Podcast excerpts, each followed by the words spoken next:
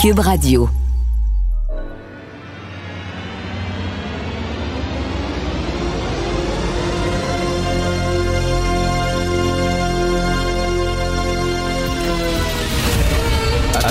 Attention, cette émission est laissée à la discrétion de l'auditeur. Les propos et les opinions peuvent choquer. Peuvent choquer. Oreilles sensibles s'abstenir. Richard Martineau. Martino. Un animateur pas comme les autres. Richard Martineau. Cube Radio. Bonjour, bon vendredi, merci d'écouter Cube Radio. Qu'arrive-t-il aux organismes caritatifs d'aide humanitaire que j'aimais et que j'appuyais, que je soutenais euh, lorsque j'étais jeune, plus jeune? Amnesty International, moi je donnais de l'argent chaque année à Amnesty International qui était à l'époque, tu sais, qui prenait la défense des prisonniers politiques, etc. Amnesty, maintenant, est devenu un repère de woke complètement. Ils sont partis en guerre, entre autres, contre la loi 21 en disant c'est épouvantable, ça n'a pas de bon sens, puis tout ça. Je ne donne plus un sou à Amnesty International. Ils ont des prises de position complètement capotées. Et là, c'est Oxfam. Oxfam, OK, c'était fondé en 1942 à l'Université d'Oxford. Et le but d'Oxfam, on le sait, c'est pour donner de l'argent pour combattre la famine pour aider des populations qui sont en train de crever de faim à manger. C'était ça, Oxfam. C'est rendu encore, ça aussi, ça a été détourné par une gang de bozos woke. Alors, c'est un texte qui a paru dans le Daily Mail. C'est un, ami qui m'a envoyé ça.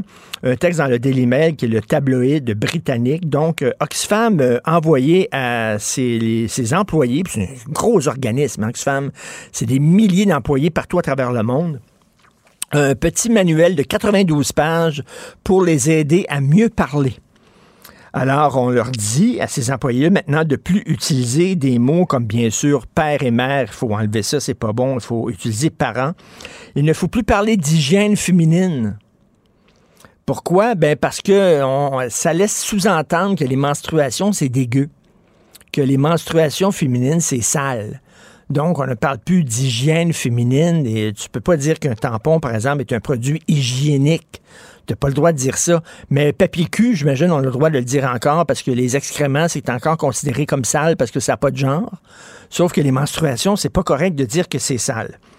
Euh, headquarters, quartier généraux, tu n'as pas le droit de dire ça. Ça a l'air que c'est patriarcal. Quartier généraux. Local c'est un problème local. Tu pas le droit de dire ça parce que tu dis que, dans le fond, tu laisses sous-entendre que cette, euh, cette gang-là, les gens qui vivent dans telle partie du monde ont des problèmes. Et donc, c'est pas correct, c'est discriminatoire envers ces gens-là. Et là, c'est complètement fou. Écoutez, là, ça n'a pas de sens. Euh, on n'a pas le droit de dire femme enceinte, bien sûr. Il faut dire personne attendant un enfant parce que, bien sûr, on sait qu'il y a beaucoup d'hommes aussi qui sont enceints à travers le monde. Et comme dit quelqu'un, un militant d'Oxfam, qui dit... pardon, qui dit... Euh, en Afrique, euh, une femme enceinte sur 37 qui euh, risque de mourir pendant sa grossesse, ça c'est un problème, c'est un problème réel, c'est un problème que Oxfam devrait combattre. mais non, mais pendant ce temps-là, Oxfam parle de vocabulaire. Alors, c'est complètement fou. On n'a pas le droit de dire LGBT. Ah non, pas le droit de dire LGBT. Pourquoi? Mais parce que tu effaces, tu effaces les mots lesbienne, gay, transgender. Il faut les dire. En disant LGBT, tu fais comme les effacer. Je m'excuse, mais tu sais, quand tu dis personne attendant un enfant au lieu de femme enceinte, t'effaces le mot femme? Tu l'effaces, le mot femme? Non, ça, on s'en fout totalement. Mais LGBT, il faut dire lesbienne, gay, transgender, etc. Tu pas le droit de dire euh, euh, euh, mankind parce qu'il y a man dedans. Il faut que tu dises humankind. On se souvient, on se souvient. Justin Trudeau l'avait sorti, ça. Il avait dit humankind. Alors, femme applaudirait en disant c'est fantastique. Tu pas le droit de dire des attitudes et des comportements. Parce qu'une attitude et un comportement, c'est comme si c'était, ça venait de toi. C'est comme si tu avais ça dans toi. Il faut que tu dises des normes sociales. Tu comprends-tu? Quand, mettons, je sais, une attitude et un comportement, c'est comme une décision de toi, alors qu'une norme sociale, c'est que tu es obligé d'agir de la sorte par la société. Tu n'as pas le droit de dire marché noir parce qu'il y a un côté négatif dans marché noir et c'est pas correct de dire ça. Alors écoutez, c'est des pages et des pages et des pages et au début de ce manuel-là, Oxfam s'excuse euh, de, de, parler en anglais, d'utiliser l'anglais parce que c'est en Angleterre. C'est un manuel qui est remis aux employés anglais britanniques d'Oxfam et on s'excuse au début d'utiliser l'anglais qui est une langue colonialiste et raciste. On dit on est obligé d'utiliser l'anglais parce que bon, c'est quand même la langue la plus partagée pour se faire comprendre, mais on s'excuse d'utiliser cette langue-là qui est colonialiste et raciste. Ça, c'est dans le manuel d'Oxfam. Je peux-tu vous dire qu'avant que j'envoie de l'argent à Oxfam qui était censé lutter contre la faim dans le monde puis qui lutte pour faire pousser des idéologies complètement débiles comme ça, ça va prendre un Christi de temps avant que je l'envoie ne serait-ce qu'un sou. Martino. Le parrain de l'actualité.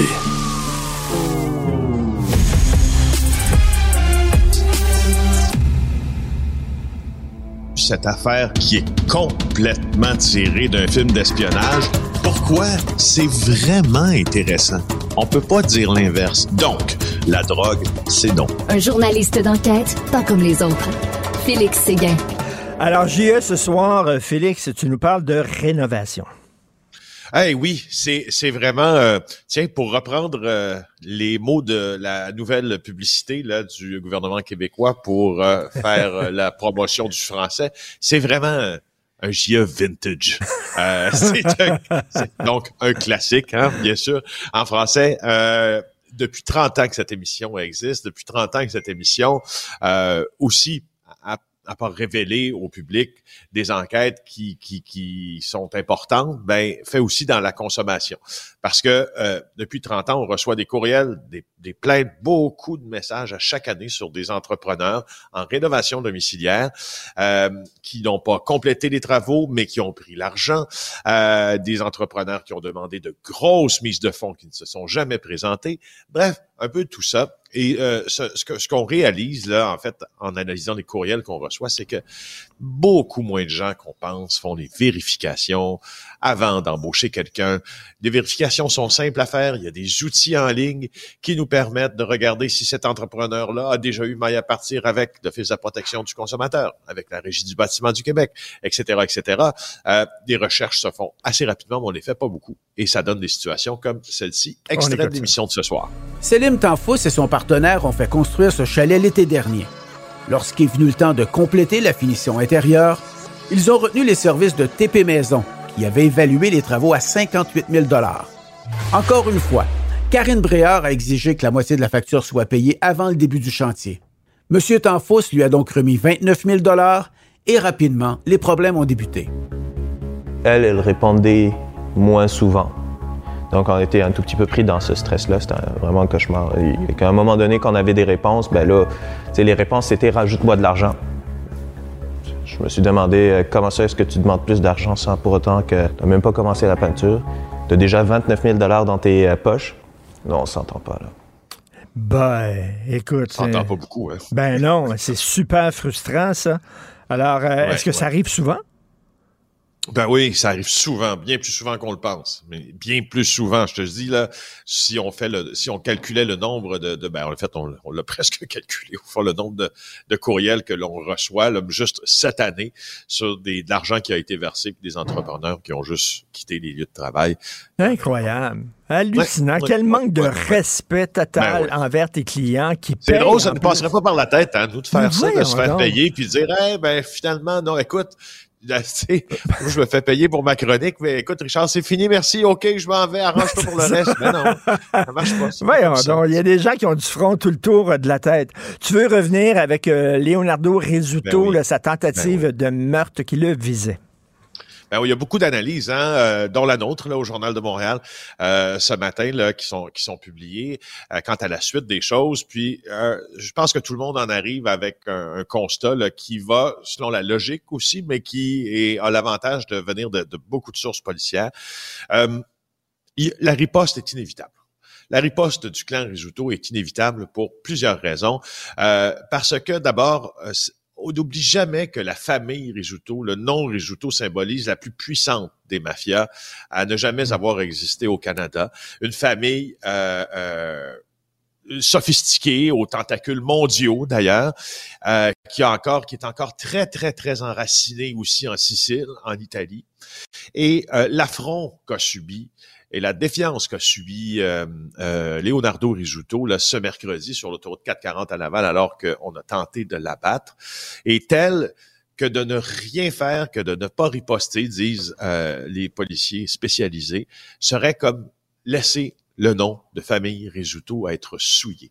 Euh, je vais te faire un parallèle, tu vas peut-être trouver ça intéressant. Je te replonge en 1978, on est sur la rue Jean Talon Ouest, dans la petite Italie à Montréal, et Paolo Violi est appelé pour aller jouer une partie de cartes. Paolo Violi est le chef de la mafia calabraise. Il sait qu'il s'en va vers la mort et il y va tout de même parce que c'est un homme d'honneur. Il se présente au Reggio Bar, il se fait abattre.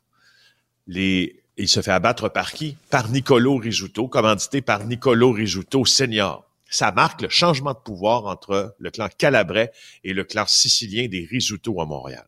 Deux ans après ce meurtre-là, le frère de Paolo Violi, Rocco, qui trempe un petit peu dans les affaires, mais pas tant, est abattu alors qu'il est en train de manger un steak dans sa cuisine.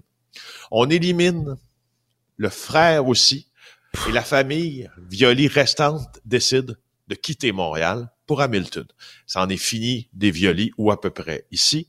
On éradique le nom. On s'assure que personne vienne nous mordre le derrière. Et il y a de troublantes similitudes, on dirait, avec ce qui est en train de se passer. Sauf que là, on est, oublie pas que Leonardo Risuto est le dernier des fils en vie encore de Vito et le cadet de la famille. Oublie pas que euh, sa grand-mère, Libertina Mano, n'aurait jamais laissé passer ça, elle, qui est digne fille d'un mafieux de Catholica Heraclea du clan Mano. N'oublie pas que la mère euh, de Leonardo Risuto, qui est encore vivante, ne laissera pas passer ça non plus. Alors, quelle Mais forme va prendre la riposte? C'est ça qu'on se demande. Mais écoute, on s'en va, s'il y a une, vraiment une riposte, on s'en va vers une nouvelle guerre, là, de crime organisé. Ben, là. Déjà, il n'y a pas assez de fusillades dans les rues de Montréal comme c'est là. Ben, oublie pas que le clan Risuto, en terminant, est affaibli. Leonardo Risuto, son leadership est contesté depuis des années dans la rue parce que c'est pas lui que la famille voyait euh, comme co-chef de la mafia. C'était Nick Junior qui a été assassiné. Et le, le tandem euh, Risuto-Solicito, donc Stefano Solicito est l'autre personne qui est leader avec euh, avec Leonardo. Ben, Leonardo, euh, Stefano Solicito, lui, est très affaibli par la maladie. Donc, ça rend le clan pas inopérant. Ils sont capables de se venger. On dirait que ça va être difficile. Ben écoute, euh, on va suivre ça et on va regarder bien sûr euh, JE ce soir. Merci d'avoir fait Oui. la chronique pour laquelle on te paie. Merci, bon week-end. Martineau, il n'y a pas le temps pour la controverse. Il a jamais coulé l'eau sous les ponts. C'est lui qui la verse. Vous écoutez Martineau. Cube, Cube Radio. Cube Radio. Cube Radio. En direct à LCN. Martineau, salut Richard. Salut euh, Jean-François, ça va mal l'économie au Québec, ça va mal un autre un autre fleuron québécois qui vient d'être absorbé par une entreprise ontarienne. Euh, écoute, euh, Pornhub. Pornhub, alors notre entreprise Oui, bien de chez allais. Bien de chez nous, installé sur le boulevard des Carrés, un site porno hein, qui fait l'objet de graves allégations. On se souvient ce reportage de JE Ouais. qui diffuse des vidéos porno dans lesquelles a- on retrouve des filles mineures, dans lesquelles on retrouve des femmes qui ne sont pas consentantes. Euh, D'ailleurs, il y a un documentaire choc depuis quelques jours qui est diffusé à Netflix aussi sur Pornhub. Donc, euh, ça a été euh, vendu à un fonds euh, de placement. Écoute ça. Ethical Capital Partners, c'est un fonds de placement éthique. Ben oui.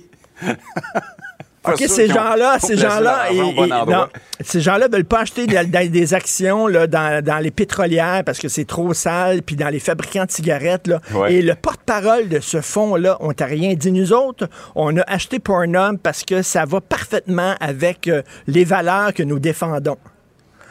Alors, euh, c'est une entreprise Bruit ontarienne. Donc, euh, est-ce qu'ils vont encore embaucher du talent local? On le sait pas. Est-ce que les porn stars du Québec vont pouvoir Ouais. utiliser Pornhub pour élargir le cercle de leurs amis? On le sait pas encore si ça va être des gens seulement de l'Ontario, mais bref, on l'a laissé partir. On l'a laissé partir. C'est l'Ontario Ouais. qui a ma main là-dessus. Mais ça va être éthique maintenant. Ouais, ça valait la peine d'être souligné ce matin, Oui, oui, ben Richard. oui, ben oui. Pareil. Et par ailleurs, il faut revenir sur le sort de ces 200 familles à Rouen-Noranda euh, qui restaient euh, aux abords de la fonderie Horn, qui vont être relocalisées dans un nouveau quartier. Et qui ont appris ça en lisant les journaux et en regardant la Ouais. télé. Il faut quand même le dire, là. C'est incroyable. Ça me fait penser de ce qui se passe dans les écoles. Et suis-moi, il y a un lien. Tu sais, le petit gars qui se fait intimider régulièrement à l'école par un bully, par un, un petit baveux, là. Qu'est-ce qu'on fait souvent dans ces cas-là? Au lieu de dire au petit baveux, il faut que tu arrêtes, sinon on va t'expulser, ce qu'on dit, c'est qu'on rac- on rencontre les parents de la victime et on dit, vous allez déménager d'école. Vaut mieux pour vous. Alors, c'est la victime qu'on fait payer. Tu comprends? Exact. Exactement ça. Ouais.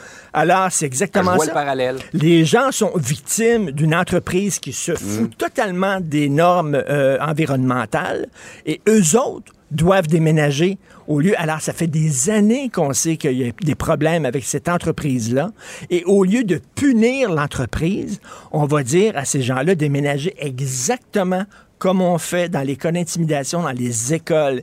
Je peux comprendre que ces gens-là sont en furie.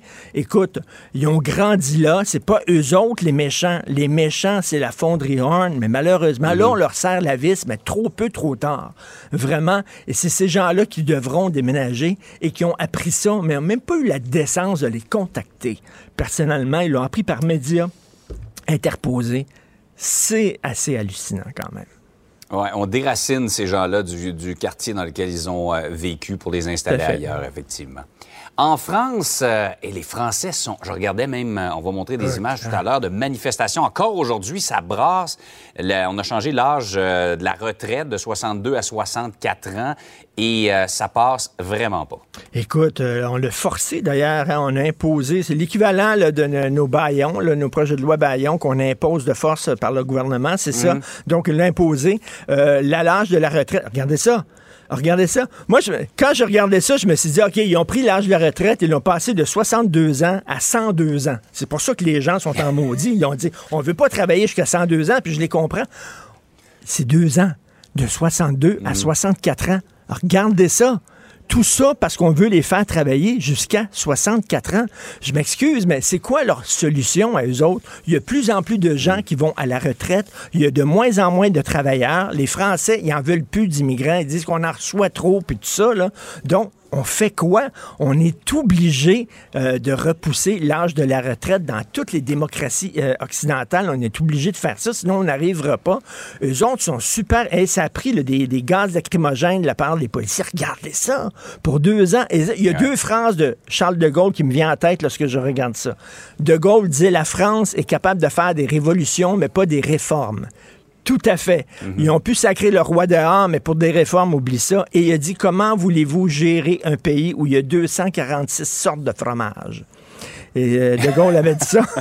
Et effectivement, c'est un pays qui est extrêmement difficile à gérer, mais je ne reviens pas que les Français Et, et s'énervent. qu'il l'est de plus en plus, Richard, parce que là, on parle de- du gouvernement euh, Macron là, qui, est, qui est en danger. Là. Ben écoute, là, là peut-être qu'il va être obligé de faire un référendum national. Écoute, euh, vraiment, mais c'est, je m'excuse, j'adore mes amis français, j'adore la France, Ouais. j'y vais chaque année en France, j'adore ça. Mais vraiment, leur sport national, eux autres, c'est la grève générale. Quand ça fait deux ans puis ils n'ont pas eu une bonne grève générale, ils s'ennuient un peu. Là. Oubliez, c'est pas le soccer, c'est pas le foot, c'est la grève générale. Donc euh, maintenant, c'est la Coupe du Monde, la grève générale, qui euh, se déroule à Paris présentement. Tout ça pour deux ans, on le rappelle. Hey, Richard, passe une très belle fin de semaine. Excellent week-end tout le monde. Bye. Martino. Pour l'instant, nos avocats nous disent que tout est beau. Émotionnel ou rationnel? En accord ou à l'opposé? Par ici, les brasseurs d'opinion et de vision. Les rencontres de l'air. Alors, euh, Jean-François est en vacances, donc nous allons discuter au cours des prochains jours, aujourd'hui, la semaine prochaine, tout seul, euh, one-on-one, comme on dirait en anglais, avec Thomas Mulcair. Salut Tom. Bon. Enfin ça. Hey. Alors, euh, écoute, Justin Trudeau euh, perd des plumes. Il a baissé dans les sondages depuis le début de l'année, selon euh, Angus Reid. Le taux d'appui de Justin Trudeau a chuté de 6 points. C'est énorme dans les trois derniers mois. Qu'est-ce que tu en penses? C'est constant dans tous les sondages pour les libéraux. Mais ce qui est fascinant, c'est qu'on n'a pas l'air d'avoir une, une personne préférée. Euh, je m'explique. Regarde les chiffres, que ce soit chez Angus Reid ou il y a d'autres qui ont été publiés au cours des derniers jours, et ils démontrent toute la même chose. Pierre Poilievre, surtout ici au Québec, les gens n'en veulent pas. Ben Et ça, ça me rassure quelque part parce que notre ami Poilievre se plie en quatre pour essayer de dire ce qu'il pense que Legault et le Québec veulent entendre. Mais il n'y a aucun rime ni raison dans toutes ces approches. Tout ce qu'il raconte, c'est Ah, ben, j'ai lu dans le journal euh, telle affaire, je vais dire ça. Ou encore, ben, je suis en commission parlementaire avec le Bloc, puis le Bloc veut ça. Ça doit être ce que le Québec veut. Non, mais toi, Coco, qu'est-ce que toi, tu crois? Et c'est ça qui est très difficile à décoder. Donc, Trudeau et les libéraux, pour moi, c'est devenu une évidence. Les gens aimeraient bien les mettre à la porte. Euh, Trudeau est assez expérimenté en politique pour bien jauger la situation et se dire, non, non, attends, moi, je suis capable de battre ce gars-là. Malgré le fait que les conservateurs vont tout rafler dans les prairies, Alberta, Saskatchewan, c'est à eux autres 100 peut-être un, un siège ou deux soit NPD, soit libéral autour d'Edmonton parce que c'est une ville assez progressiste, parce que c'est la ville capitale. Mais dès qu'on arrive au Manitoba, là, Mais- là on mais- commence à, à se rendre compte que c'est fini pour les libéraux. Non, mais écoute, c'est- pas drôle pour les lecteurs canadiens parce que, regarde, euh, on veut pas Justin, mais on veut pas nécessairement Poiliev, puis on veut pas non plus le NPD, on dirait. Fait qu'on fait quoi exactement, là? Est-ce que les Canadiens vont se mettre à voter pour le Bloc québécois? Non, mais on risque d'avoir une situation qui ressemble. Là, ça fait. C'était assez rare dans l'histoire du Canada d'avoir des gouvernements minoritaires. Là, hop, là, tout d'un coup, Paul Martin, minoritaire. Tout de suite après, hop, Stephen Harper, minoritaire. Puis là, on a eu deux gouvernements minoritaires d'affilée avec Trudeau. Et regarde comment c'est éclaté à Québec parmi les partis d'opposition. Legault, il fait 41% mais il, il règne totalement parce qu'il y a quatre partis d'opposition avec plus que 10% chacun, mais personne n'est capable de, de faire une vraie opposition. là. Est-ce qu'on est qu'on peut juste s'entendre que personne du côté gouvernemental s'énerve à l'approche de la période des questions tous les jours, même avec une bourde monumentale comme la SAR? Bof. Qu'est-ce qui peut leur arriver? Absolument rien. Donc, à travers le Canada en ce moment, les gens sont exactement comme tu viens de décrire. Ils disent, hey, Trudeau, plus capable. Poiliev, trop weird, non Ben merci. Et Singh, ben non. Alors, euh, c'est quoi l'autre option? Moi, j'ai l'impression qu'ici au Québec, s'ils jouent bien leur carte, le, le Bloc risque de, de revenir dans, dans le bon vieux temps, Ah que les- oui. comme, comme les années euh, de... de bah, peut-être pas Lucien Bouchard, mais certainement comme euh, auparavant, au moins avec euh, 40 sièges ou quelque chose comme ça. Est-ce que tu penses qu'au sein du Parti libéral du Canada, il y a des gens qui vont essayer de faire pression près de Justin Trudeau en Ils disant ben, on, on vous aime beaucoup, mais là, il est temps que vous partiez? Ils le font. Euh, et je parle avec des gens euh, au Parti Ah libéral oui, ça, du ça- ça se fait, ça? Ça se fait de dire à son chef Oui, euh, mais- poliment. hein? Ben, ben, tellement poliment. C'est en, en lui faisant des compliments parce que aussi, aussi curieux que ça puisse paraître, ça marche des compliments avec Trudeau. Alors, oh, c'est incroyable. Tu as eu un troisième mandat. Ton nom va être inscrit dans l'histoire. Puis ce mandat ici, le, le troisième, ça, c'est votre legs politique. Donc, vous venez de faire des ententes en santé. Vous avez extensionné le programme québécois des garderies à travers le Canada. Oh, on a même un problème, un, un pro- un problème, oui, un problème, un programme pour euh, les programmes dentaires pour les enfants à travers le Canada. Monsieur Trudeau, votre leg est solide. Vous pouvez maintenant laisser la place à quelqu'un d'autre. Oui, ils sont en train de lui dire ça. En fait, dans des termes aussi clairs que ce que je viens de dire là. Trudeau, évidemment, voit pas les choses de la même manière. Il est persuadé qu'il va battre Poiliev, ce qui n'est pas exclu, hein? Qu'on s'entend bien. Poiliev est tellement désagréable dans sa manière de se présenter. Qui voudrait venir d'un pays qui est géré par un gars comme Pierre Poiliev? la question se pose. Euh, écoute, est-ce que tu vas t'abonner au balado de François Legault? François Legault qui a un balado euh, qui s'appelle quoi? Bonjour tout le monde, je pense. C'est ça le nom du balado. Oui. Euh, écoute, qui va écouter ça? Qui va mettre ça dans sa playlist, comme on dit? Ben écoute, quand j'ai entendu Régine l'autre soir en train d'être interviewée par le premier ministre, et puis elle, était solide, hein, elle n'a pas laissé sa place, elle, a donné ses propres répliques et ainsi de suite. Elle n'a pas bronché quand il a fait sa plaidoirie pour plus de flexibilité de la part des syndicats et, tout ça. Mais à un moment donné, c'est du délire, ça. C'est quoi qui fait le premier ministre en train d'interviewer? Alors, nous, on était en onde avec euh, Régine, Paul Larocque et compagnie euh, au bilan. Et parce qu'on est des gars comme ça, Luc Lavoie et moi, on a offert gratuitement, on ne demanderait même pas le tarif habituel de l'Union des artistes, on a offert gratuitement les deux, mais, deux pour un. Luc Lavoie et Tom Mulcair interviewés par Legault. Là, je vous promets que les gens vont le mettre sur leur playlist. je pense pas qu'il va accepter ça. Euh, écoute, euh, dans les années 30, euh, 40, dans, les années 40, Frank Delano Roosevelt avait pris l'habitude justement de s'adresser aux Américains dans une émission, dans une émission de radio. il utilisait les médias. Valérie Giscard d'Estaing, rappelle-toi, lorsqu'il était président de la France, allait souper chez le Français moyen, se faisait inviter, il allait souper chez les gens pour discuter avec. Bon, c'est pas le ben premier à faire ça, mais quand même, qui va écouter. Écoute, on écoute un extrait du balado de François Legault. Écoute ça. Bonjour, Régine Laurent. Merci beaucoup d'avoir accepté le premier balado rapidement. Écoute, quand même, là. C'est. en tout cas, bref. C'est incroyable. C'est rigolo. C'est dire quand même, bon, l'équipe autour de Legault, je vais le dire en toute simplicité, depuis l'époque de Robert Bourassa, je n'ai jamais vu une équipe de communication autour d'un premier ministre québécois comme ça. Il a une équipe de communication hors pair. OK? On va se le dire. Il gère des crises, il sort des lignes. De temps en temps, il se trompe, puis c'est mal ajusté, mais d'une manière générale, c'est une équipe incroyablement solide. Alors, voilà qu'ils sont en train d'essayer d'aller aux limites des médias sociaux parce que les balados, on connaît ça. tu, en parles souvent du fait que Jean-François Lisée fait un, balado que vous aimez bien. Alors, là, on a le premier ministre du Québec qui va s'asseoir avec des gens triés sur le volet et il va falloir que les gens fassent très attention, justement, s'ils acceptent de jouer à ce jeu-là, parce que d'une manière ou d'une autre, ça les restreint un petit peu dans ce qu'ils peuvent faire après.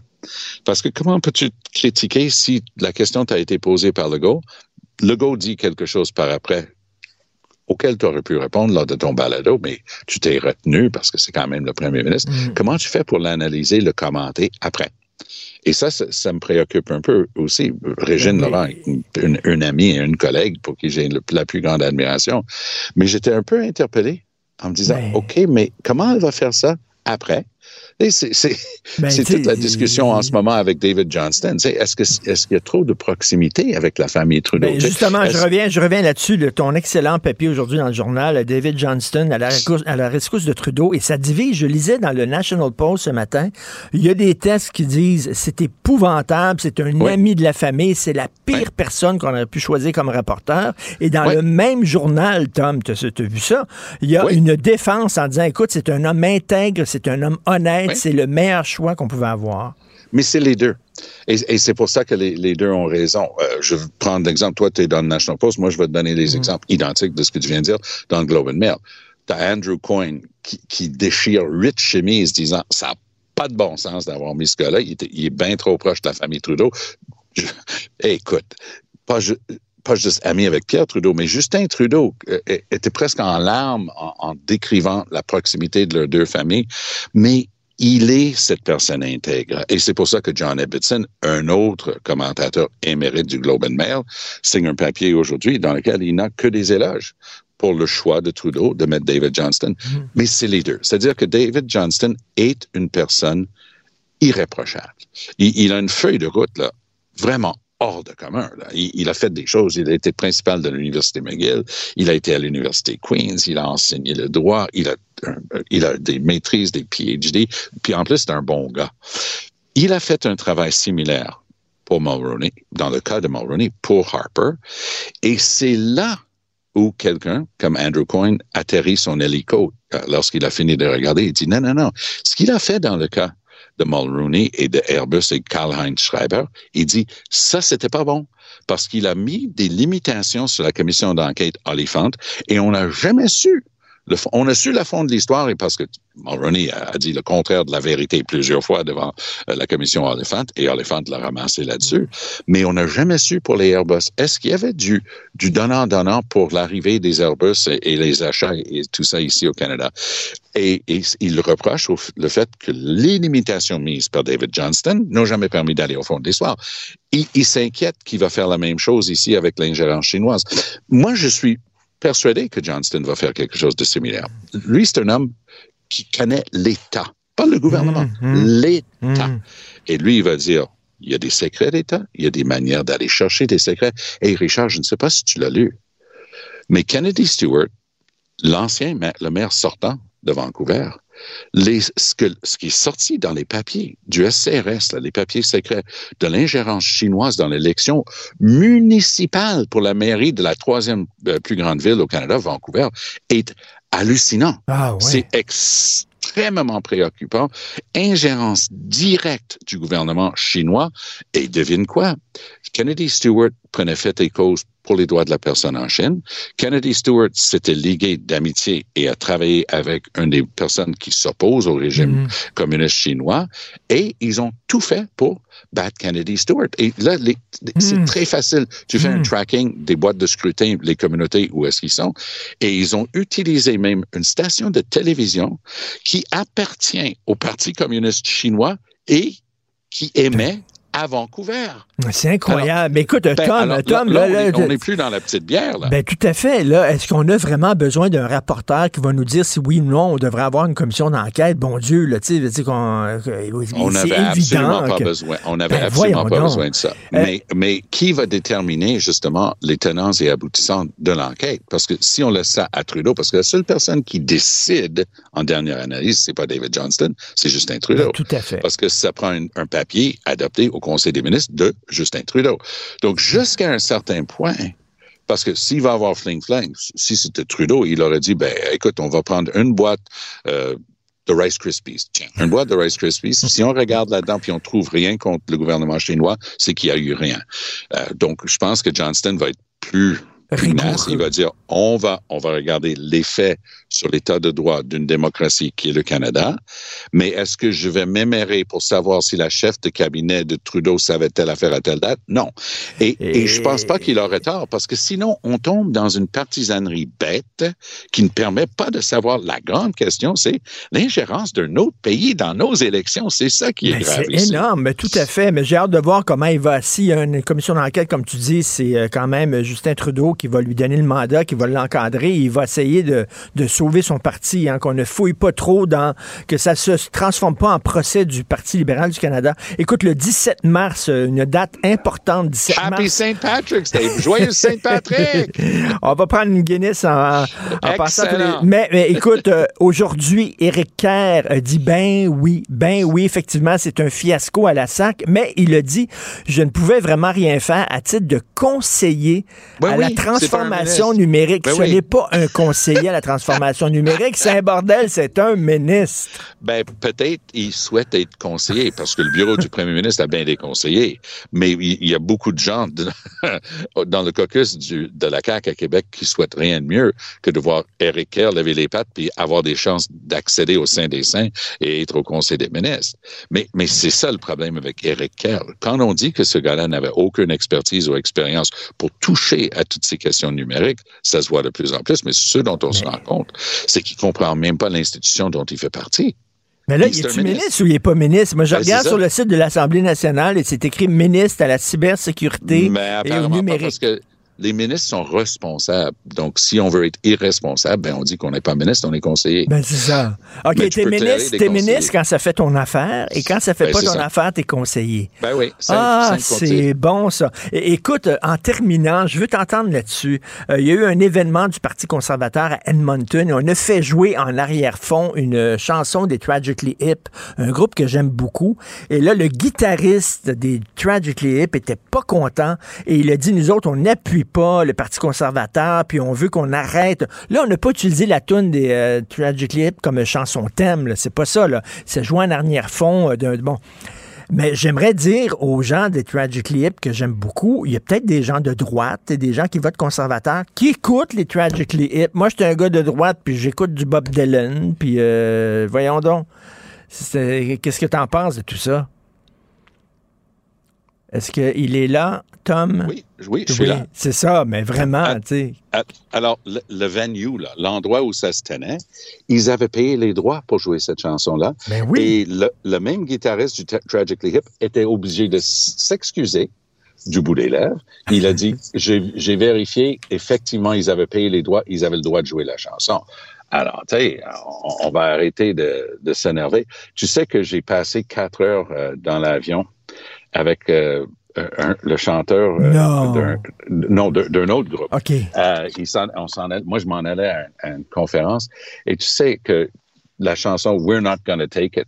Oui. Alors, euh, ben alors, De je- Twisted je- Sisters. euh, J'étais avec, avec lui, avec le principal de, de Ah, Twisted avec, Sisters. avec Dee Snyder? Yes, sir. Puis on a passé quatre heures ensemble. Puis on a jasé de politique, puis on a jasé de choses. On était l'un à côté de l'autre. Et c'est un gars archi, archi, archi sympathique. Ben, puis si écoute, tu penses euh, qu'avec le nom comme ça, le, gars a pris, le gars a jamais pris de drogue de sa vie, puis il a jamais pris un verre d'alcool dans Ben, sa vie. Souviens-toi, euh, Dee Snyder, lorsque euh, euh, le gouvernement américain voulait censurer certaines chansons, il, Exact, était, il, exact. était, il était avec Frank Zappa, il était au front, puis bon, il est allé dans des commissions d'enquête et c'était un gars qui était extrêmement articulé, super intelligent, là, Dee Mais Snyder. tu sais pas que Trump a utilisé sa chanson dans une de ses rallyes.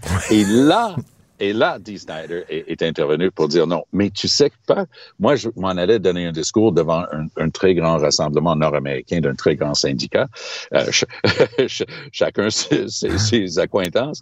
Et je lui avais demandé, je dis, est-ce que j'ai ta permission de jouer la chanson pour eux autres? Il dit oui, je te le donne. Quand je suis arrivé, le, le- grand syndicat en question, il dit, ben, il faut organiser les droits. Je dis, non, tu peux le jouer.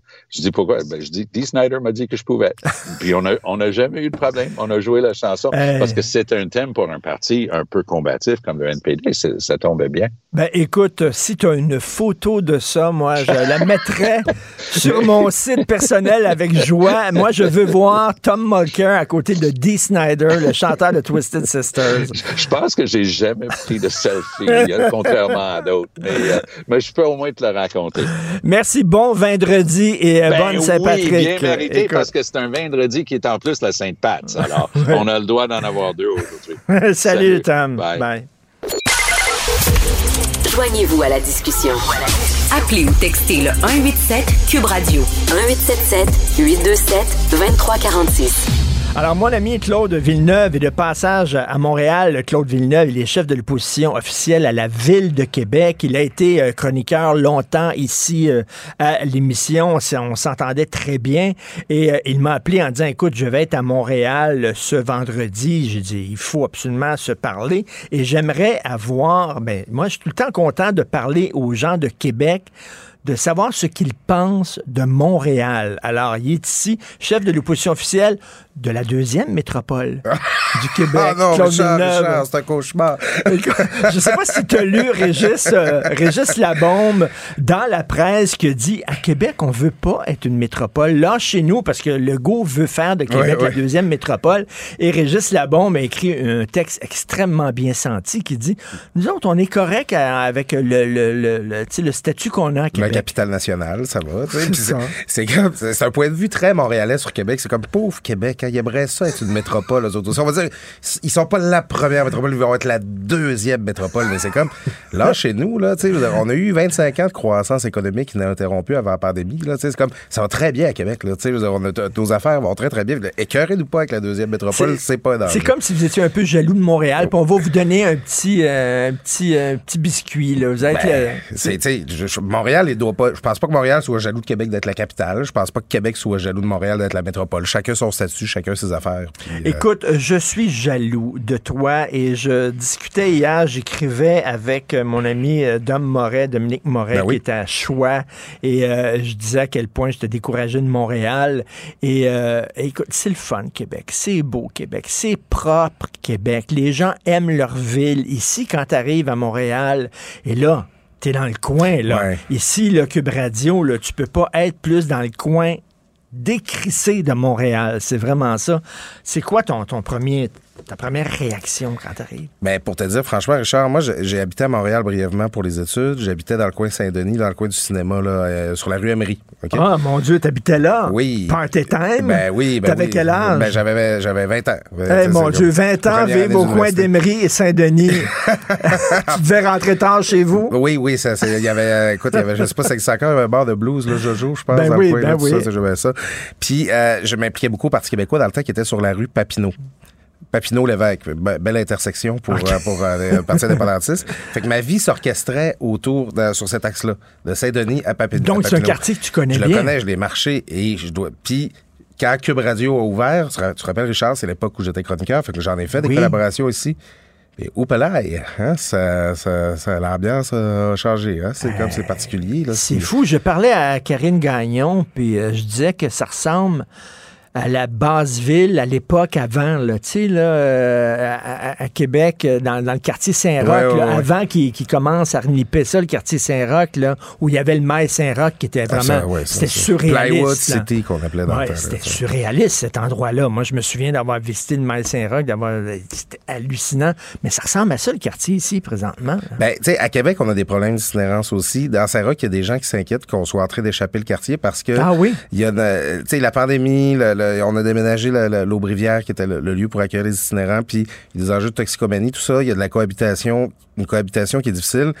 Mais on n'est pas à la même place que vous autres. C'est pas, c'est pas, tu sais, il y a la crainte d'un recul dans Saint-Roch, mais c'est clair que dans le secteur Parc Émilie-Gamelin, tout ça, village, On l'a échappé, là. eh ben, il y a une situation difficile, puis je pense que dans le mélange, il y a un petit peu la question des migrants qui embarquent. Là. Je veux pas trop m'avancer, mais je pense qu'il y a des gens qui arrivent ici, puis qui, qui, qui, ont, qui ont juste pas de logement ou choses comme ça, ou qui sont dans des refuges.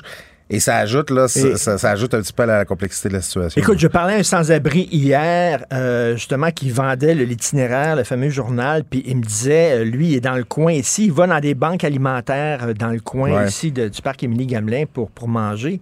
Puis il dit, il y, a des, il, y a des, il y a des migrants, puis là, je veux pas faire une guerre entre les migrants et les sans-abri, c'est ce qu'il me dit, c'est ce qu'il me Mais dit. c'est parce que c'est des réalités il dit, différentes, il dit, il y a des migrants qui vivent ici à l'hôtel, puis tout ça, là, et qui descendent, puis qui vont manger dans des, dans des banques alimentaires qui sont destinées aux sans-abri.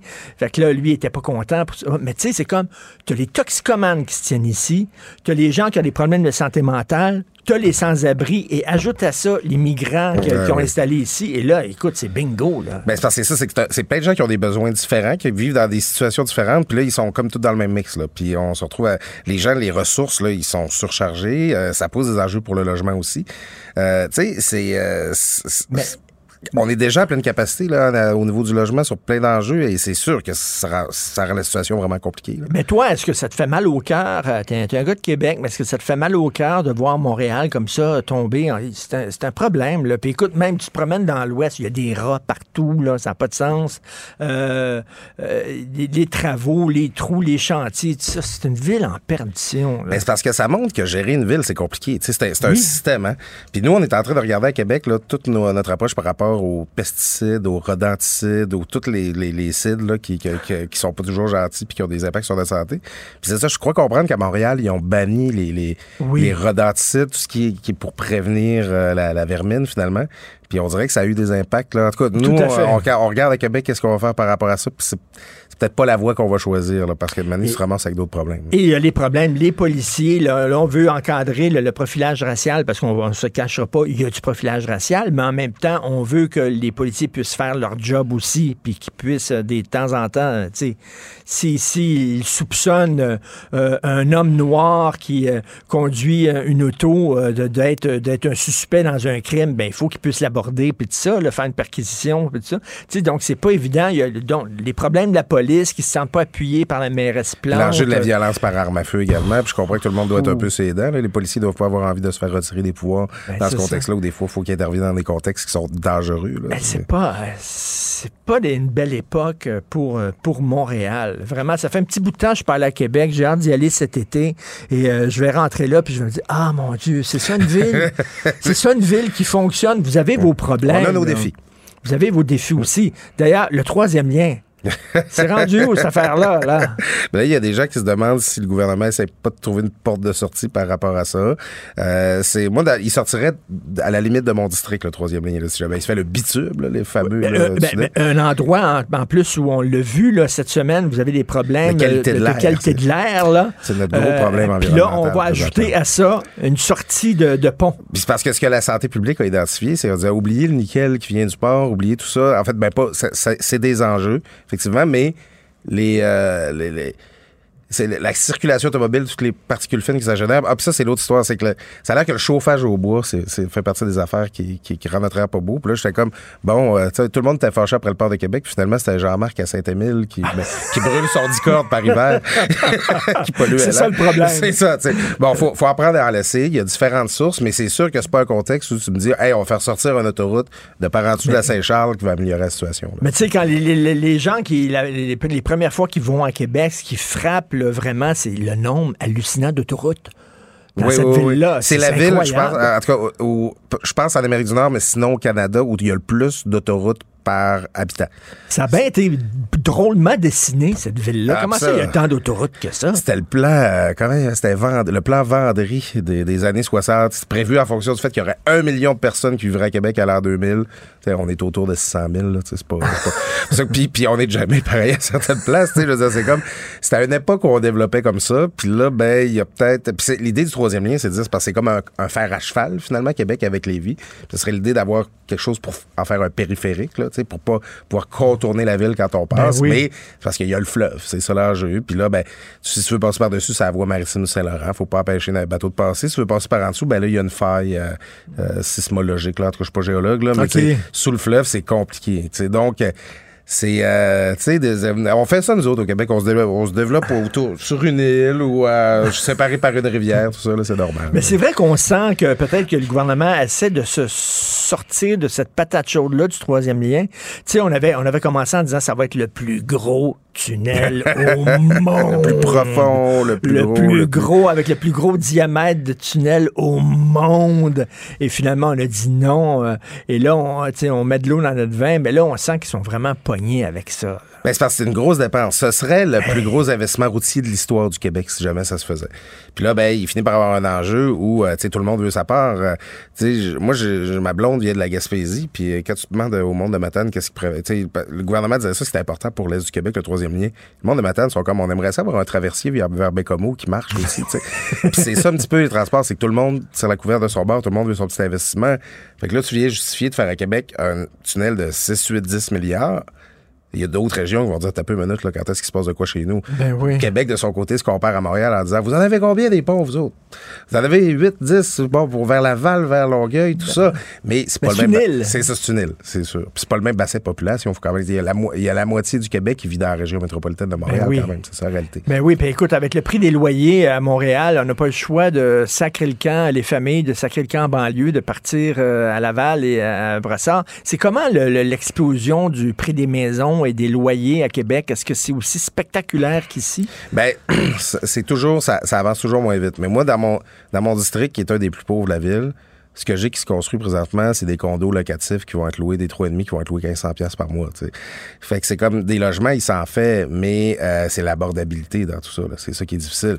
Puis c'est sûr qu'on l'a senti que ça a ralenti depuis la pandémie, et depuis qu'on a déconfiné, la hausse, les, les- la, valeur foncière, la valeur, la valeur marchande des maisons montait très rapidement. Ah C'était oui. difficile, il y avait de la surenchère. Mais tu sais, là, ça ralentit, mais c'est les hausses de taux qui ont ramassé tout le monde, finalement. Là, tu finis toujours par te faire pogner d'une façon ou d'une autre. là, Mais, vous n'êtes pas sur un, sur un trip de condos comme à Montréal. À Montréal, c'est des condos, des condos, des condos. Puis on a l'impression qu'on est en train de construire Montréal pour finalement des, des jeunes professionnels qui n'ont pas d'enfants. Dans, la- dans la, dans la vingtaine, là. Fait qu'on fait des condos. euh, écoute, Griffintown. C'est là que j'ai dormi cette nuit, puis ça Ah, c'est capoté Griffintown, c'est capoté, là. C'est Blade Runner, là. C'est rien c'est des tours à condos. Il n'y a pas d'école, il n'y a pas de parc, un petit parc en des- C'est c'est hallucinant. Tu peux sauter d'un balcon de condo à l'autre. C'est vrai, je me suis passé à réflexion que c'était Ben, quasiment c'est ça. ça. C'est ça, puis ben, tu crées pas... C'est-tu assez raté, ça, Griffintown, selon toi, comme construction, d'urba- comme urbanisme? là? Ben, c'est que tu crées pas un tissu urbain très intéressant. Sais, c'est ça. Il n'y a pas de parc, pas d'espace vert, pas de lieu de rencontre. tu sais. Puis c'est une tentation qu'on a nous autres aussi à Québec. Là. Tu sais, c'est- tu le vois, là, euh, moi comme conseil municipal, là, je les vois passer pro- les projets là, sur lesquels il faut qu'on adopte des dérogations. Puis le promoteur, lui, veut rentabiliser son pied carré. Puis plus il fait de portes, plus c'est payant. Fait que plus il fait d'étages. Puis là, il y a comme toujours, tu sais, puis c'est des revenus de taxes pour les villes. Là, tu sais, fait qu'on se pose ces Ben questions-là. Puis là, tu sais, une des raisons pour lesquelles je suis à Montréal aussi, c'est que no- notre maire veut euh, imposer une redevance dans le corridor du tramway qu'on va construire. C'est-à-dire que la prise de valeur foncière que tu vas avoir, si c'est un promoteur, ben, il va falloir que tu payes quelque chose à la ville, comme ça s'est fait dans le cas du. REM. Puis ça, va, tu sais, ça pourrait se faire dans le cas, dans le- pour la ligne bleue du métro.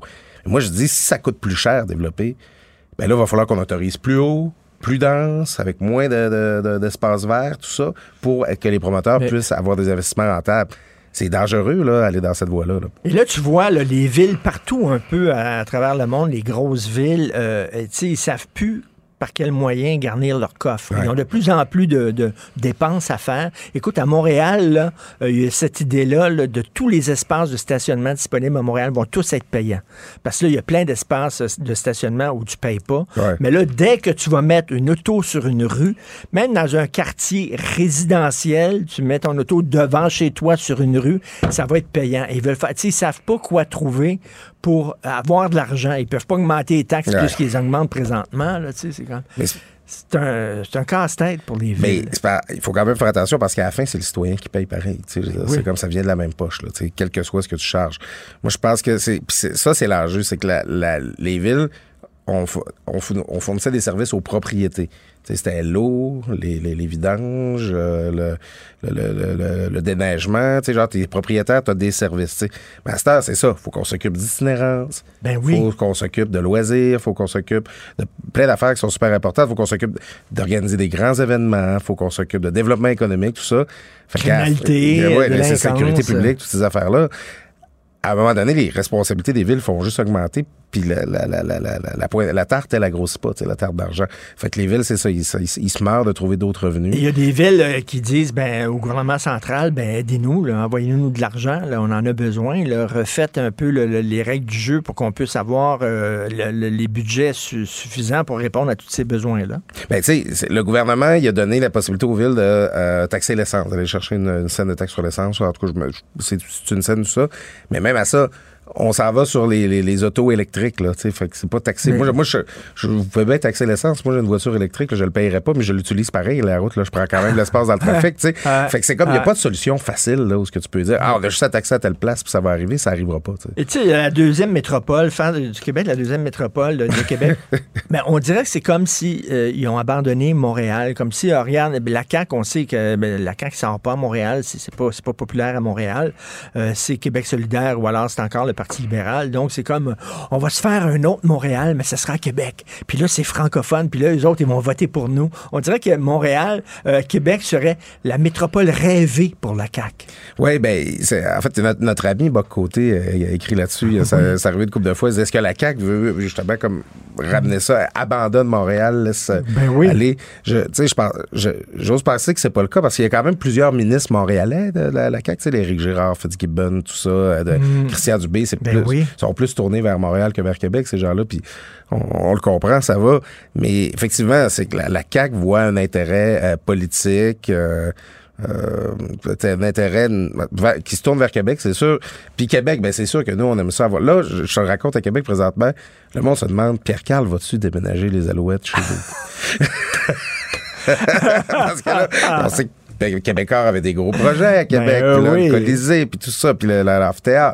Puis on a un stade euh, à Et puis Batman, il veut rien savoir d'une équipe à- au Québec. Il veut rien savoir. C'est-tu parce que c'est Pierre Carl qui est derrière cette idée-là d'avoir une équipe de hockey à Québec, puis il aime pas Pierre Carl, puis c'est un séparatiste, puis il veut rien savoir? Y a-tu quelque chose de personnel entre Batman et, et Pierre Carl? Et c'est pour ça qu'on n'a pas l'équipe. Parce Ben- que, tu sais, tabarnouche, donner une équipe à des, à des villes où il y a des palmiers, Christy, alors que ici, les, les enfants viennent au monde avec des patins dans les pieds. Ben, oui, oui, c'est en Arizona, en Californie, puis là, il y en voudrait une autre au Texas, faire une rivalité avec, euh, avec euh, Dallas, une équipe Hey, à Houston on, peut-être. là. Mais tu sais, moi, je veux pas spéculer tout ça, mais il y a une réalité, c'est que Québécois, c'est une compagnie cotée à la bourse, puis que tous ses livres sont ouverts, c'est public. Fait que si Québécois a une équipe de la Ligue nationale, on peut tout consulter les chiffres. là. Les autres équipes de la Ligue nationale, ils appartiennent tous à des fortunes familiales privées. Fait qu'il y y, a cet enjeu-là peut-être aussi qui fait en sorte que, tu sais, si Pierre-Carl Pellado faisait comme il a fait avec les Alouettes, puis achetait l'équipe, peut-être que ça passerait mieux que si c'est le groupe québécois. Mais là, il faut avoir les reins solides, là, déjà Pierre-Carl écoute, s'est mis des frais, là, avec son équipe de football. Ben là, une équipe de hockey, attends une minute, là, puis euh, les salaires que tu dois payer. En terminant, on attend cet été à Montréal 1,5 million de touristes. J'aimerais dire à ces gens-là, à Québec. Allez à Québec. Si vous voulez vivre l'expérience de Québec, l'expérience de la francophonie, venez pas ici. Premièrement, ici, c'est laid. Deuxièmement, c'est de plus en plus anglophone. Montréal, vous en avez plein de villes comme ça aux États-Unis. C'est Pittsburgh, c'est c'est- c'est ben, Buffalo, c'est euh, bon. Aucun intérêt à aller à Québec. Là, vous allez vivre vraiment l'expérience du Québec. Par contre, faut, faut quand même que j'avertisse, on a beaucoup de cônes oranges dans le Vieux-Québec qui s'en viennent. C'était des gros travaux. Oh non! Fait que venez à Limoilou. Ça, c'est si vous venez à Québec, sortez un petit peu des murs. Là. Allez, venez, venez vous promener parce qu'il y a d'autres choses à Ben, voir il y a des restaurants le fun Ah euh, ouais. Limoilou, là, super. La planque, euh, il y a dans Saint-Sauveur des places comme le Pied Bleu, Patente et Machin. On va Ben vous oui. faire un petit tour, vous allez voir, ça va du bon, sens. Bon, on va cogner à ta porte. vous êtes toujours bienvenus. Merci Claude, merci. Puis fais attention pour pas te faire euh, te faire cambrioler ou te faire, euh, écoute, euh, battre dans les rues. C'est un coin euh, rock'n'roll. Ouais, ici. ben mes portes de chance sont barrées. là, ça. Salut Claude Villeneuve. Salut, merci Richard. beaucoup. Bye. Confrontant, dérangeant, divertissant. Richard Martineau, il brave l'opinion publique depuis plus de trois décennies. Nous discutons avec euh, Christian Rioux, l'excellent correspondant du Devoir à Paris, qui écrit aujourd'hui sur l'état de la langue française euh, au Québec. Euh, Son texte, c'est Le temps des bilans.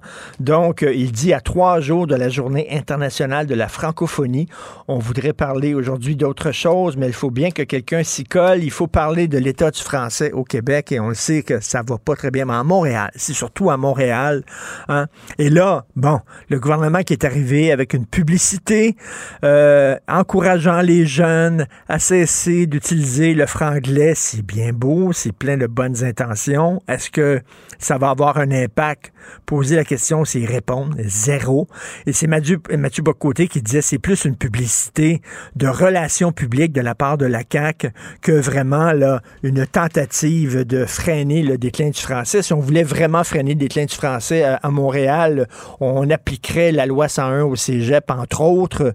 Euh, on, accueillerait peut-être moins d'immigrants. euh, on serait un peu plus... euh, proactif là-dessus, mais non, on se contente de faire des publicités. Donc, Christian Rio est avec nous. Bonjour, Christian. Bonjour, Richard. Alors, à trois jours de la journée internationale de la francophonie, euh, comment se porte le français au Québec, selon vous?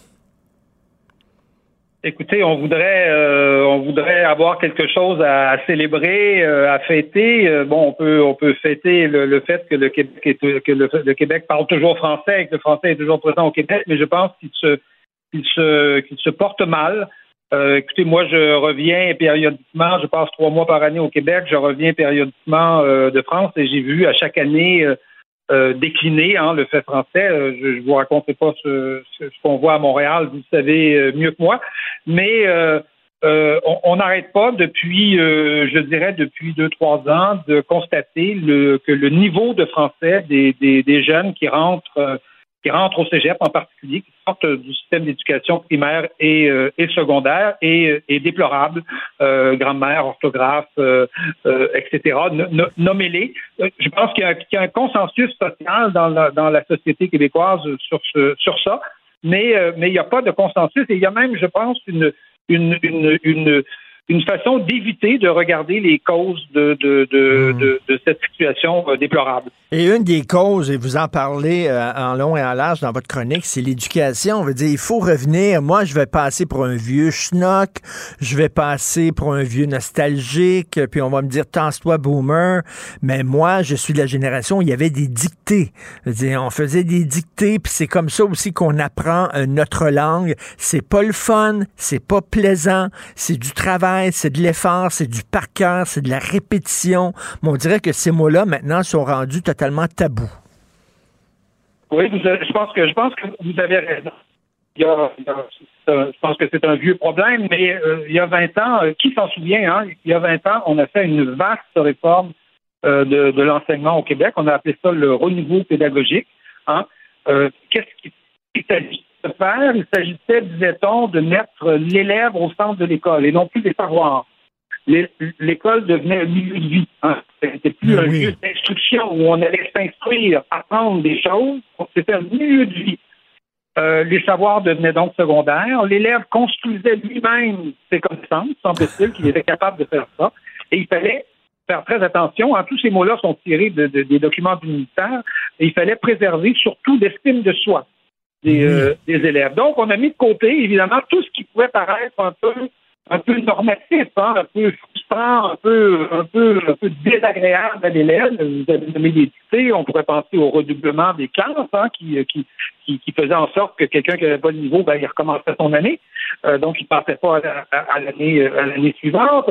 Euh, on peut penser aux notes, aux notes chiffrées, hein, que, que, qui existent encore, euh, qu'on a maintenues, mais, qui, disparaissent tranquillement, progressivement pour, pour une forme d'évaluation là plus, plus subjective.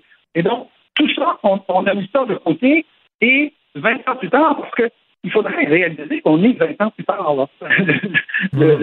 20 ans plus tard, il est peut-être temps de faire, de faire le bilan. 20 ans plus tard, qu'est-ce qu'on constate? Une, catastrophe. C'est-à-dire, on constate un effondrement d'un certain nombre de savoirs euh, liés à la grammaire, liés à l'orthographe, euh, à la façon de construire des phrases, à la syntaxe, euh, à l'expression orale aussi, à l'expression orale des, des jeunes.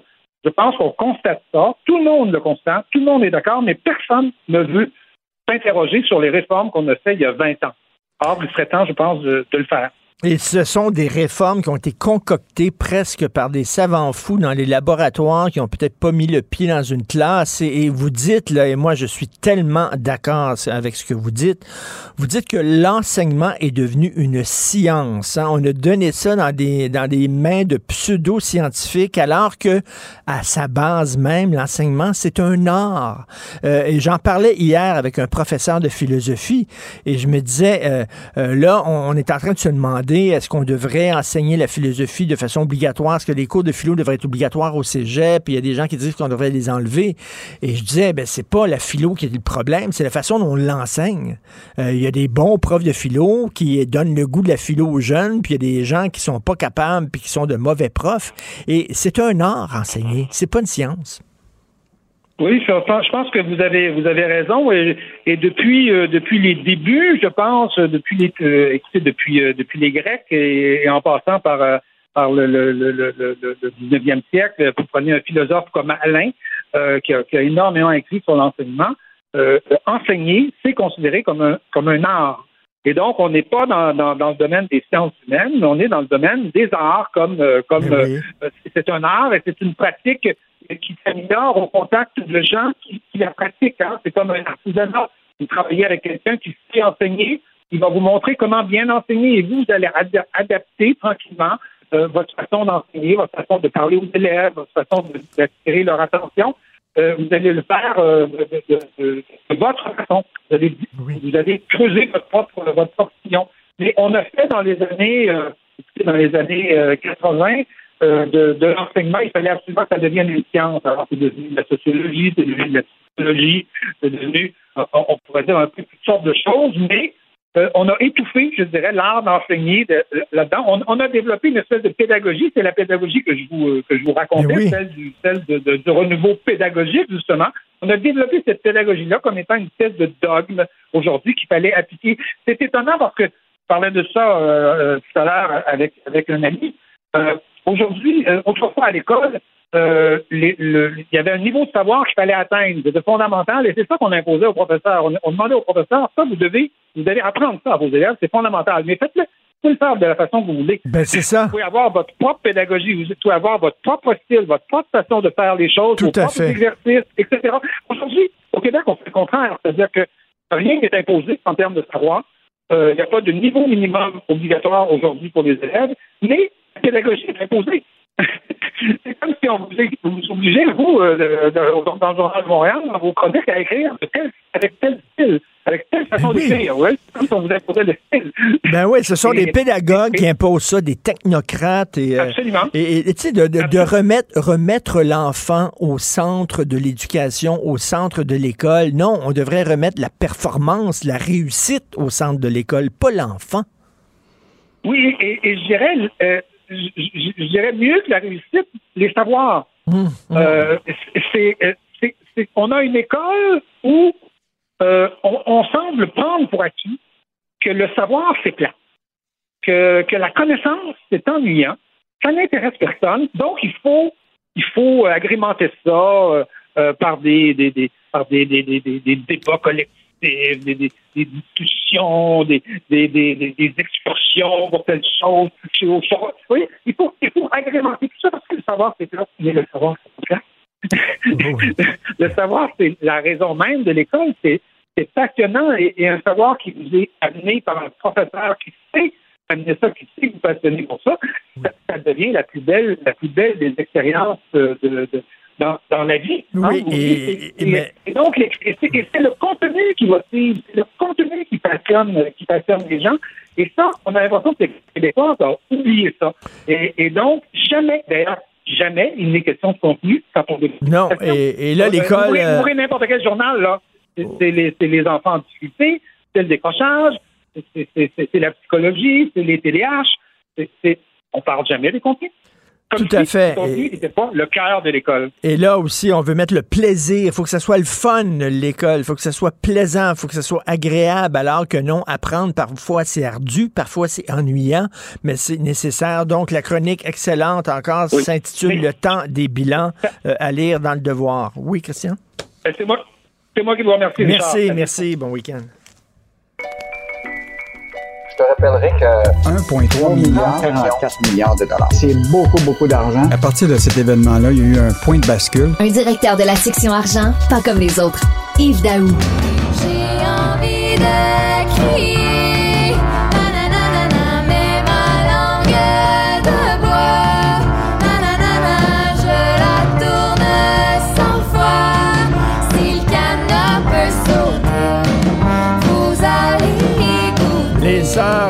les sœurs Boulay, euh, une chanson sur la langue de bois, hein, la langue qui est utilisée par Fitzgibbon. Écoute, je racontais hier euh, à ma blonde cette histoire-là de Volkswagen. Elle l'avait pas lu dans le journal et, j'en reviens pas. Deux jours après, j'en reviens toujours pas de cette histoire-là. Et euh, Fitzgibbon, ses premiers pas comme grand ministre responsable d'Hydro-Québec, ça commence mal.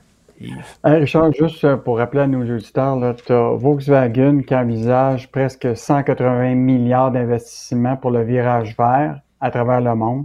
Puis son premier investissement dans cette transition énergétique qui se fait euh, au Canada. Puis la question, c'est que c'est fait en Ontario, mais l'annonce d'une méga usine de batteries est annoncée au Québec pour un investissement à Saint-Thomas en Ontario.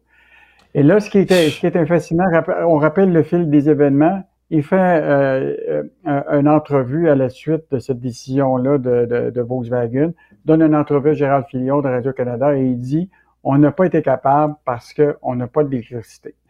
Et non, là, mais ça, ça, ça, c'est comme ça, c'est comme si l'Arabie Saoudite disait bon, on, on avait une entreprise, mais on pouvait pas euh, avoir cette entreprise-là, on manque de pétrole. Il c'est la même affaire. Voyons donc, on n'a pas Mais là, d'électricité. mais là, il- là, hier, il est obligé de réagir, puis là, il reconnaît l'échec du gouvernement à avoir réalisé ça, tu comprends-tu? Puis là, la question, c'est que peut-être il été trop loin parce que là, il réclame que justement, le Québec doit se doter d'une ligne de transmission qui va partir de, de, la baie James pour ramener l'électricité à Montréal pour les futurs projets, tu comprends-tu? Mais là, c'est comment ça se fait qu'on en arrive là? Il dit, puis ce qui est intéressant, il dit, il dit, je suis vraiment déçu, mais il dit, je suis pas un magicien, je suis juste le ministre de l'Énergie. on ne demande pas d'être un magicien, on demande qu'il soit le, ce qu'on appelle le deal maker, puis que Ben ce oui. deal-là a été fait Ben, en connaissance de cause. Et là, là il, a ajouté, il a ajouté quelque chose. hein. Il a dit aussi, euh, on manquait de main d'œuvre au Québec. Là, là, non seulement on ne pouvait pas les brancher parce qu'on n'avait pas suffisamment d'électricité, mais ça a l'air qu'on n'a pas suffisamment de main d'œuvre pour accueillir cette usine-là. Hey, Richard, ben, peut-être que- qu'il a peut-être raison, tu sais, euh, mais la réalité, là, c'est que ça, ce dossier-là, là, François Legault, là, qui est quand même le premier ministre, ça aurait été probablement le plus gros projet industriel qu'on cherche depuis les 50 dernières années, puis on l'a échappé. Ah, c'est- incroyable. Puis, puis ce qui m'inquiète encore plus, Richard, c'est ce qui est sorti hier. Le ministre, euh, évidemment, a fait une conférence de presse hier euh, à l'Association de l'industrie électrique du Québec. Il faisait l'annonce des appels d'offres qu'on va avoir dans le domaine de l'éolien. Mais là, là, ce qui est clair, c'est qu'il a dit à tout le monde, on n'a pas assez d'électricité pour satisfaire tout le monde. Et là, évidemment, il a reconnu lui-même que la situation commence à être inquiétante pour les entreprises. Parce que, rappelle-toi, la semaine dernière, là, il y a des inquiétudes qui sont sorties de tous les secteurs industriels au Québec. Le journal Les Affaires a révélé qu'il y a beaucoup de mécontentement auprès de- de- d'entreprises privées, là, euh, des gros joueurs qui disent, nous autres, on vit dans l'incertitude par rapport à nos investissements, puis il faut vraiment que ça change. Puis à la mi-février, je te rappellerai que le, le journal rapportait que la consommation industrielle depuis 2016, sur à peu près 20 ans, là, a été stable. Autrement dit, il n'y a pas eu de gros projets industriels. Et là, là, il y a un paquet de projets industriels pour lesquels ça va être pour des jobs payants. Puis là, la question, c'est qu'on n'est même pas capable Mais là, euh, euh, faire ces là, là, le gouvernement va nous dire c'est la preuve qu'on a besoin de gros projets hydroélectriques. C'est ça qu'ils veulent un peu nous enfoncer dans la gorge. Là. Donc, euh, Exactement. Euh, écoute, euh, alors, euh, Couche-Tard qui a réalisé sa plus grosse acquisition depuis 2017, euh, l'entreprise lavalloise va débourser 4,5 milliards pour plus de 2000 stations-service. C'est vraiment incroyable. C'est énorme. Écoute, Couchetard, là, tu te rappelles, là, il a voulu acheter Carrefour en France. Tu te rappelles le levier de bouclier qui a eu lieu? Et là, évidemment, hier, c'était annoncé, il achète les stations-service de Total Énergie en France, en Europe. Écoute, c'est 2200 stations euh, de service euh, qui comprend évidemment des dépanneurs. là. Écoute, on est loin de Perrette à l'époque. tu te rappelles, le Couche-Tard? Ben oui. Et au- aujourd'hui, là, Couche-Tard, là, c'est un réseau mondial de dépanneurs à travers le monde. Écoute, aujourd'hui, ils ont fait, ils avaient fait une grosse acquisition aux, États-Unis.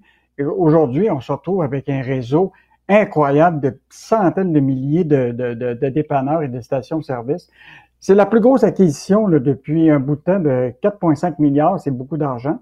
Mais évidemment, euh, ils vont être plus présents en Europe.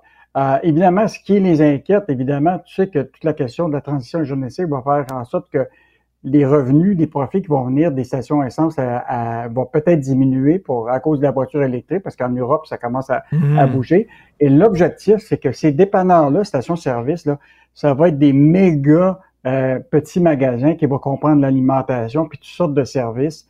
Donc, ils espèrent faire des profits davantage avec l'alimentation, mais c'est quand même un- une grosse acquisition de, de, de, de Couche-Tard. Donc, euh, une bonne rentrée de, de, de, de Alain Bouchard et son groupe. Est-ce que est-ce que c'est une entreprise? Est-ce que c'est public, ça, Couche-Tard? Est-ce qu'on peut acheter des Ben oui, actions de oui. Couche-Tard? Ben oui, Richard. OK. Ben oui. Ben, tu peux acheter ton, peux aller acheter ton pain, puis tu peux acheter aussi des actions.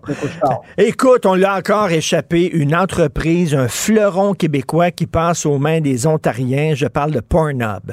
Et oui, et, et- et le pire, le plus drôle là-dedans, c'est que Pornhub, écoute, je pensais que c'était un gag, a été acheté par un fonds d'investissement éthique. Et je suis allé sur Ouais, le site Internet du fonds d'investissement, puis ils disent, là, nous autres, on n'est pas un fonds d'investissement comme les autres. Nous autres, ce sont des valeurs d'éthique qui euh, nous, euh, tu euh, qui est au cœur de notre action. Éthique, Pornhub. Eh bien, C'est incroyable. Et puis, imagine-toi, cette entreprise, et puis Richard, là, cette entreprise-là là, valait entre 1,2 et 1,5 milliards tout récemment. là. Puis quand il y a eu toute la controverse, tu te rappelles que les, Ben toutes les cartes de crédit étaient sorties. Ça a fait chuter euh, la, la valeur de cette entreprise-là. Mais selon nos sources, c'est une transaction autour de 500 à 600 millions de dollars. là. Donc, euh, ceux qui ont acheté ça, là, je pense que peut-être qu'ils ont fait leur analyse, puis il y a encore bien des profits autour de ce, de ce, de ce groupe-là. Mais là, ça s'en Euh, va, ça s'en va, on- euh, ça s'en va en Ontario. là. Que va-t-il arriver? De nos porn stars québécoises? Est-ce qu'ils vont avoir encore de la job ou alors ils vont prendre du talent local en Ontario? Euh, c'est bon, on est en train de se faire fourrer par les Ontariens, c'est le cas de le dire. Euh, Excuse-moi. Alors, qu'est-ce qu'on peut lire ce week-end dans la section argent? Bon, Richard, pour des sujets sérieux maintenant. Non, non, mais c'est, la, réalité, c'est que, bon, je reviens, on revient avec l'inflation. Écoute, euh, Julien McEvoy, notre journaliste, a fait une évaluation depuis, euh, mettons, la, pandémie, la fin de la pandémie de mars 2020 à nos jours. On a fait le palmarès des produits à l'épicerie qui ont explosé sur trois ans. Tu vas voir ça, les surprises. Sur trois ans, là, quand c'est rendu que la- des produits de base, là, qui va de la salade au cocon, et en passant, qui ont augmenté de plus de 50% là, tu, tu- tu vas te demander effectivement pourquoi les gens ont de la misère à, à arriver. Euh, on va avoir un article vraiment intéressant sur, tu sais, là, on a des grandes forêts au Québec, puis il y a une compagnie qui s'appelle Paper Excellence actuellement, qui est une compagnie euh, qui est détenue par un milliardaire de, de, de l'Indonésie. Lui, il est propriétaire de, de, de tous les droits de coupe au Québec, puis aussi dans le reste du Canada. Et là, on a appris qu'ils, euh, selon des documents qu'on a vérifiés, là, ils, ont- ils sont financés par la Banque de Chine. Fait que euh, des bonnes questions à se poser sur notre forêt. Ben Euh, et, ce qui est, et ce qui est intéressant aussi, c'est qu'on a trois exemples de métiers, Richard. Moi, je pense qu'on on devrait changer de, de- rapidement de, de profession. Là. Trois métiers de la construction qui gagnent 120 000 et plus, puis ça sans les tâches supplémentaires. Frigoriste, électricien, opérateur de machines lourdes. Frigoriste, même si la SAQ Oui. va se débarrasser de ses frigos. Hey, écoute, Ah, est-ce que, est-ce que les grosses surfaces, là, euh, les grosses épiceries, ils vont se débarrasser de leurs frigos aussi? Là? Pourquoi on a les jus d'orange dans les frigos? On n'a rien qu'à le réfrigérer à la maison. Non, quand même, on n'ira pas jusque-là. On va lire ça ce week-end dans la section argent. Merci beaucoup. Euh, bon week-end Salut. Salut, bye. Martino. Même avec un masque, c'est impossible de le filtrer. Vous écoutez Martino. Cube Radio. C'est au-delà du scandale. C'est ce que je crois.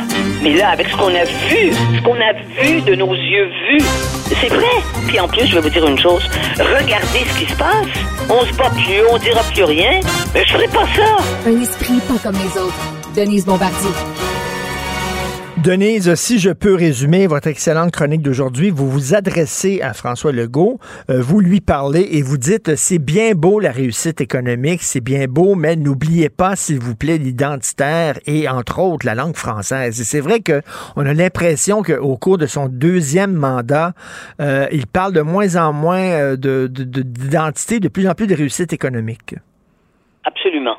Et vous savez, l'économie, ce n'est pas un absolu. Hein? C'est dans une société, il ne s'agit pas juste qu'il y ait du monde riche. Puis il faut que le monde riche ait aussi de la culture, puis soit capable aussi. Vous me direz, il y en a qui diraient, il y en a qui diraient, qui diraient, qui Ben, c'est pas important du moment qu'ils ont de l'argent. Mais c'est pas seulement ça. Et surtout, nous, ce, ce peuple en- qui sommes encore dans la survivance et qui allons évidemment vers une catastrophe, vers une catastrophe démographique. On ne se renouvelle pas, on ne fait plus d'enfants.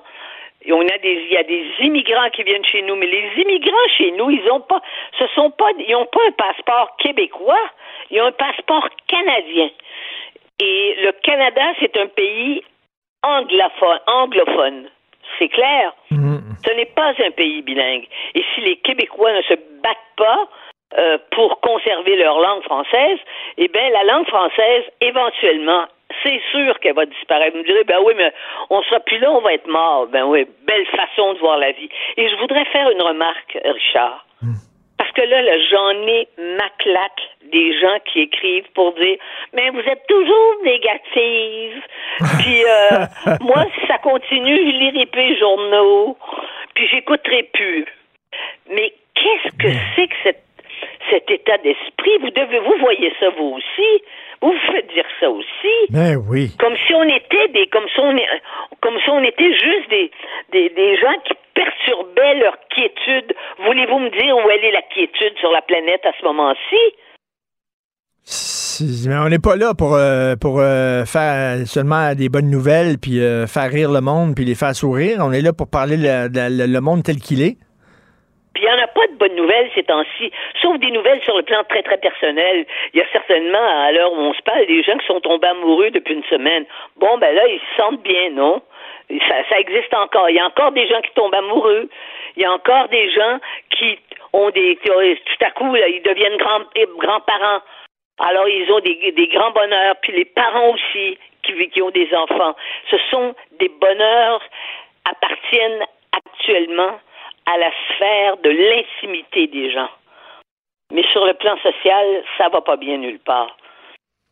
C'est de ça, c'est ça aussi qu'il faut qu'il faut regarder. Mais c'est sûr que M. Legault doit se doit se questionner. M. Legault doit, comment vous dire, ouvrir sa vision Mais de celle qu'il avait quand il a créé la coalition Avenir Québec.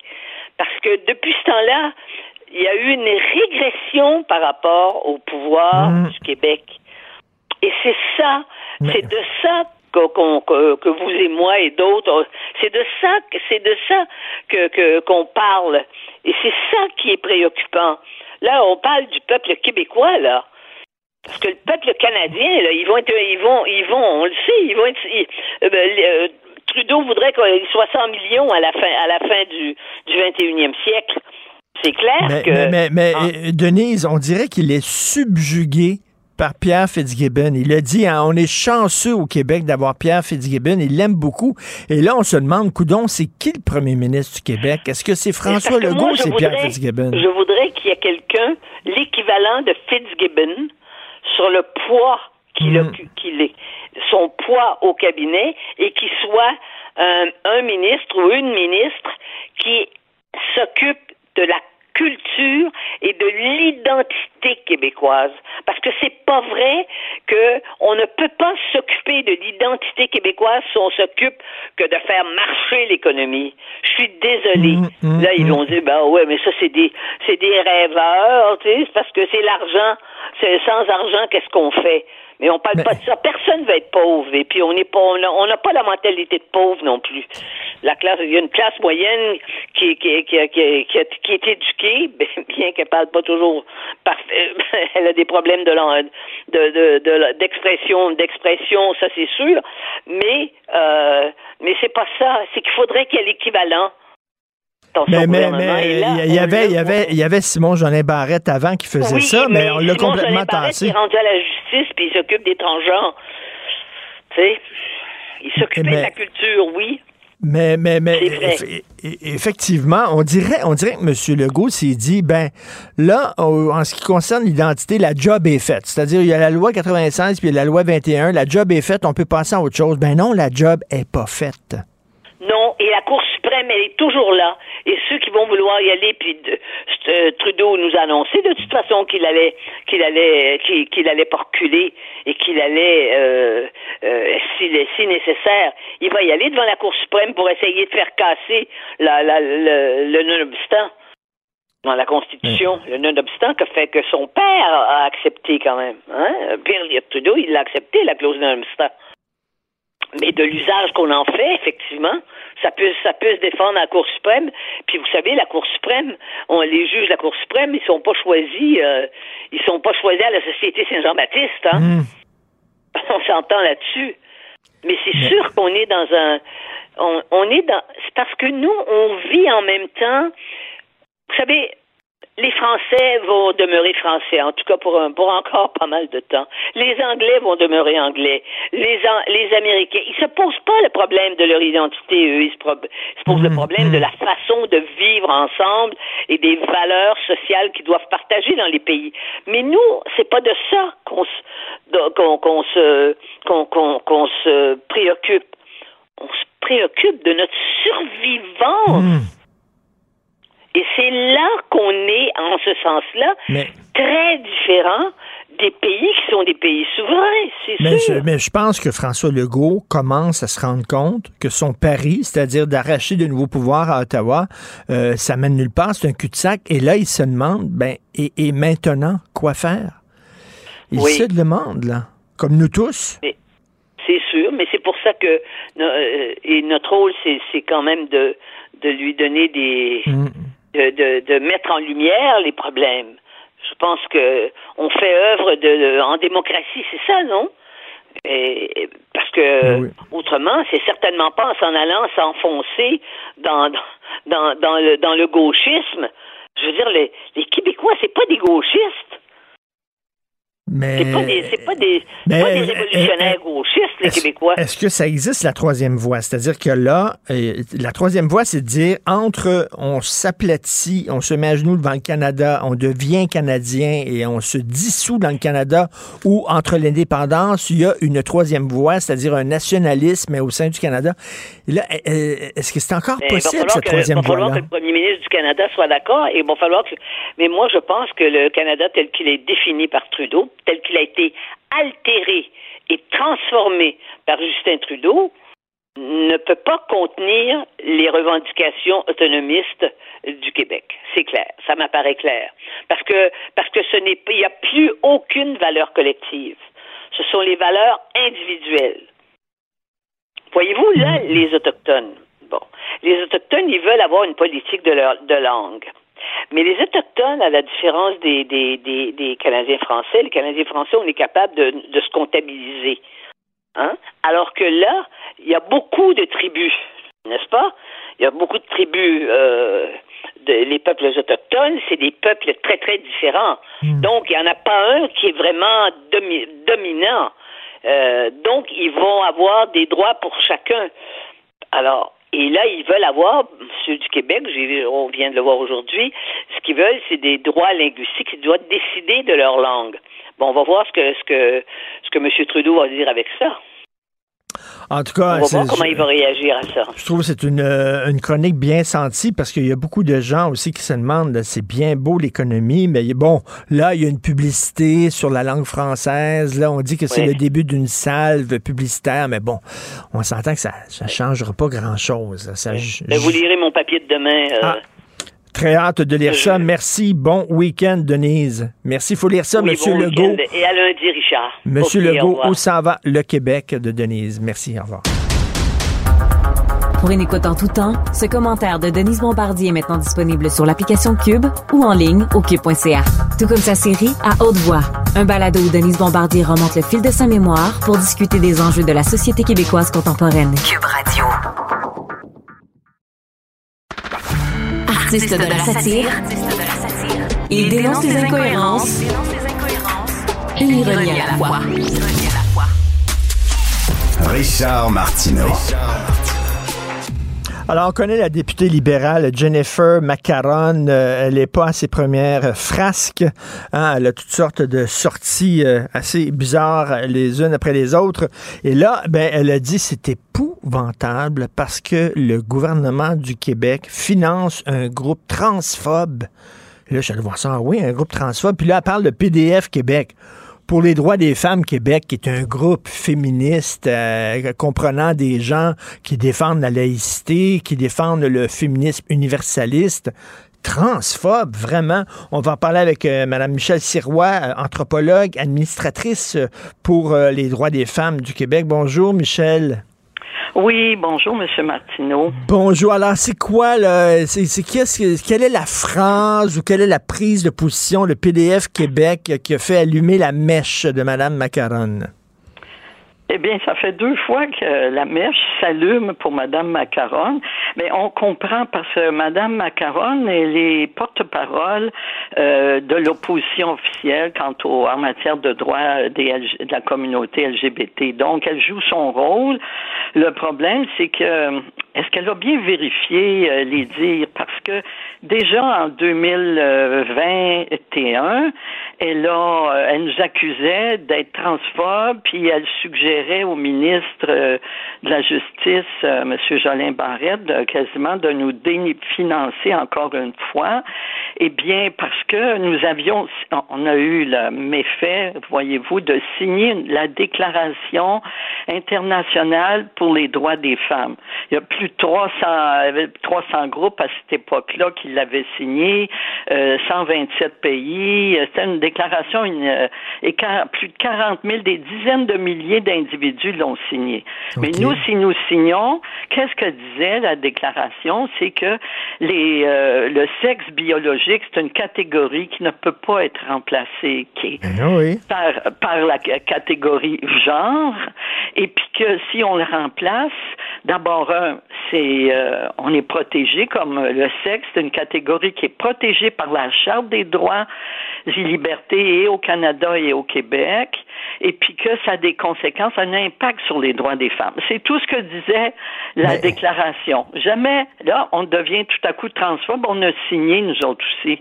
Écoutez, il y a bien du monde dans l'humanité qui sont transphobes à ce rythme-là, mais euh, Madame Je- Jennifer Macaroni récidive encore, puis dans les propos que j'ai entendus à l'Assemblée nationale, ben, on se reconnaît pas là-dedans.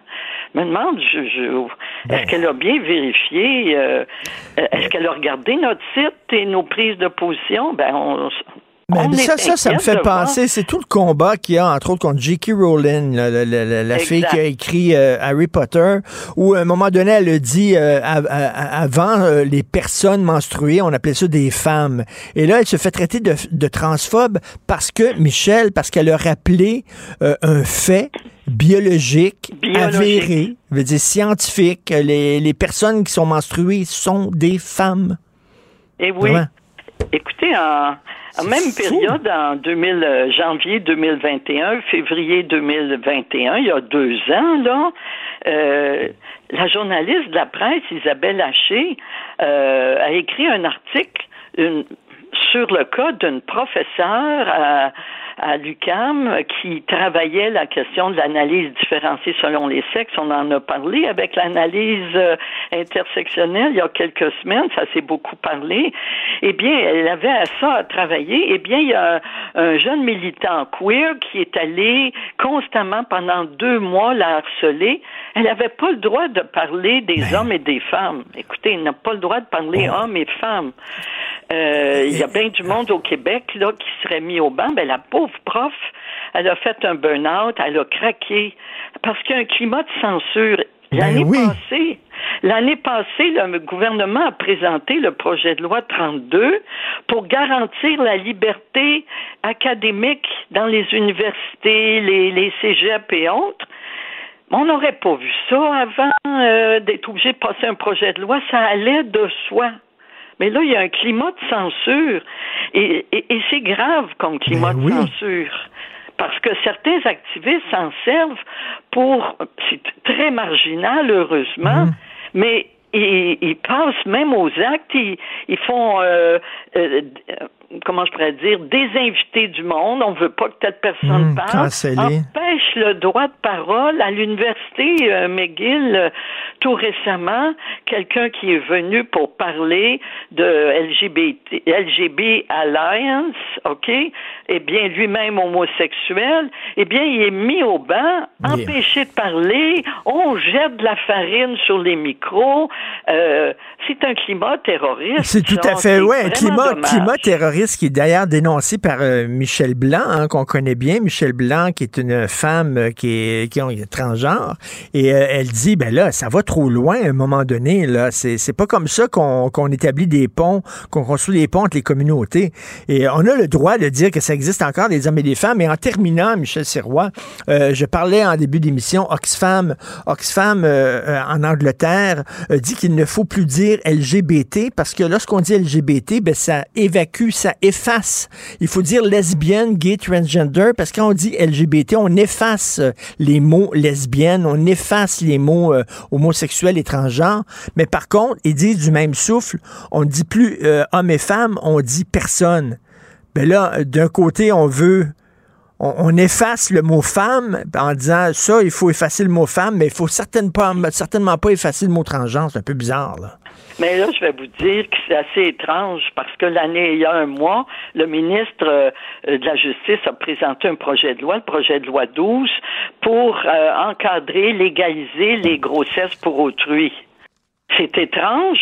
Si euh, c'est qu'on reconnaît qu'il y a pour l'instant, il y a juste les femmes qui peuvent se reproduire. Il y a toute une industrie commerciale qui est en train de s'organiser pour euh, prendre, euh, utiliser, instrumentaliser les ovules de femmes, le corps des femmes, leur utérus. Et puis là, tout à coup, là, ah, là, ça existe des femmes mais il faut les appeler des femmes porteuses, mais pas, ben, on- encore on les appelle encore femmes, là, mais on- ça peut être une personne. Mais euh, comme dit J.K. Rowling, effectivement, ça menace des droits et puis ça peut menacer même la sécurité. Non, non, puis- Après-midi, il va y avoir une manifestation, je sais pas si vous savez, une manifestation devant le consulat américain.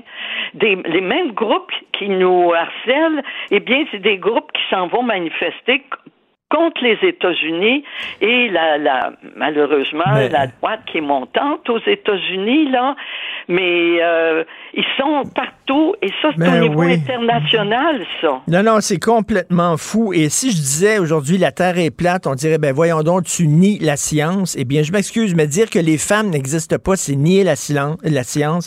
Ben, nier la réalité. euh, Continuez, Michel Sirois, administratrice pour les droits des femmes euh, de Québec et PDF Québec, pour moi, c'est un organisme féministe extrêmement important, essentiel au Québec et absolument pas transphobe. C'est de la bêtise de dire ça. Merci beaucoup, Madame Sirois.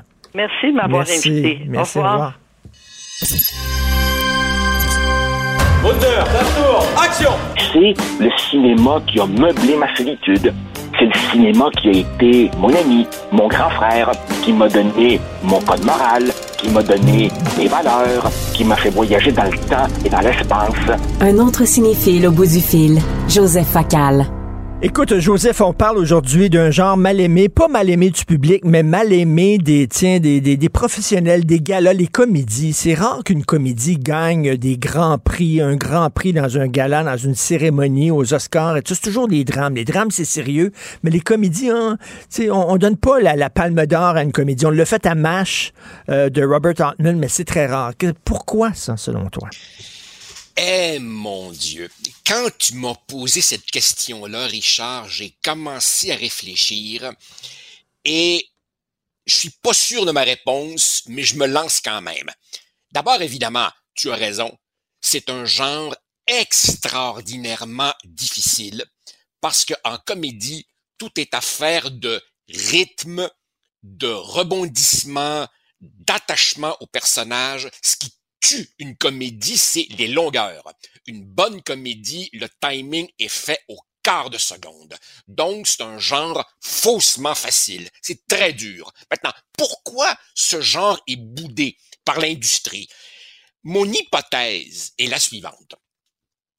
La comédie, c'est le genre qui vieillit le plus mal. Pourquoi? Parce que l'humour, c'est contextuel. En ce sens que l'humour, c'est souvent jouer avec les codes d'une époque, les habitudes d'une époque, les manies d'une époque, les références d'une époque. Et donc, ce que toi et moi pouvions trouver drôle en 1983, parce qu'on voyait tout de suite à quoi ça faisait référence, pour un jeune d'aujourd'hui, ça veut plus rien dire. Et- et- Et quand mes enfants s'esclavent devant un film de type Jackass, moi je leur demande, guys, qu'est-ce de drôle là-dedans exactement là? C'est très contextuel. Et donc les producteurs se disent, est-ce que je vais investir une fortune dans une affaire qui vieillira mal et dont je pourrais pas faire des suites et des Et, franchises. et- et, tout OK, ça, là. Joseph, on commence tout de suite par ton premier choix parce que non seulement ce qui faisait rire avant ne fait plus, ne fait plus rire aujourd'hui, mais peut choquer aujourd'hui. Alors, Ah! t'es assez- courageux. Un de tes choix, euh, Jean-François, on va faire l'extrait La cage aux folles. On écoute ça. Ah. Est-ce qu'on a l'extrait de La cage aux folles? Bon, nous reprenons à la biscotte, hein, et au beurre, d'accord? Oui. Virine. hein? N'aie pas peur d'appuyer, oui, c'est ça, c'est bien. Mais non, mais tu le fais exprès. Tu m'en veux, hein Ça va, ça va, ça va encore. Non, non, non. Prends une autre biscotte. Je n'y arriverai jamais, jamais, jamais. La pleurniche, encore, c'est fini, oui. Tiens-la bien, cette biscotte, bien fermement dans ta menotte, euh, avec mesure et La fameuse scène de la biscotte. Euh, écoute, euh, il y a Michel Serrault qui joue une folle finie. Est-ce qu'on peut encore rire de ça, de la cage aux folles aujourd'hui? Alors, écoute, au fond, c'est en lien avec ta première question sur le caractère éphémère, fragile de ces films-là. Écoute, il devient de plus en plus difficile de faire une bonne comédie parce que justement, une bonne comédie, quelque part, elle doit être transgressive. Elle doit pas avoir peur de choquer. Et donc, ça risque d'être insignifiant puis nana si tu veux faire attention. Alors évidemment, La cage aux folles, c'est l'histoire d'un vieux couple gay. Au fond, parfaitement conventionnel. Ils sont en couple depuis des décennies. tu sais. Et, et, et donc, ils, euh, ils opèrent ensemble un bar, un, un, un, un, un Mais- bistrot de drag queen. Et c'est Michel Serrault, euh, Albin, qui est la star. Il s'appelle Zaza. Alors évidemment, son compagnon, Renato, a eu un enfant de son premier mariage, Mais- sa brève période hétérosexuelle, Laurent. Et Laurent veut se marier. Alors évidemment, il faut rencontrer les familles et les parents de la fille sont des ultra cathos conservateurs. Et Laurent dit, papa, pour que, pour que ça se passe bien, faites donc semblant d'être c'est- comme et- tout et- le monde pendant une soirée. Et c'est très drôle. Moi, ça me fait énormément rire, mais c'était l'époque où dans les couples gays, on disait qui fait l'homme, qui fait la femme. Et Michel Serrault est la femme du couple.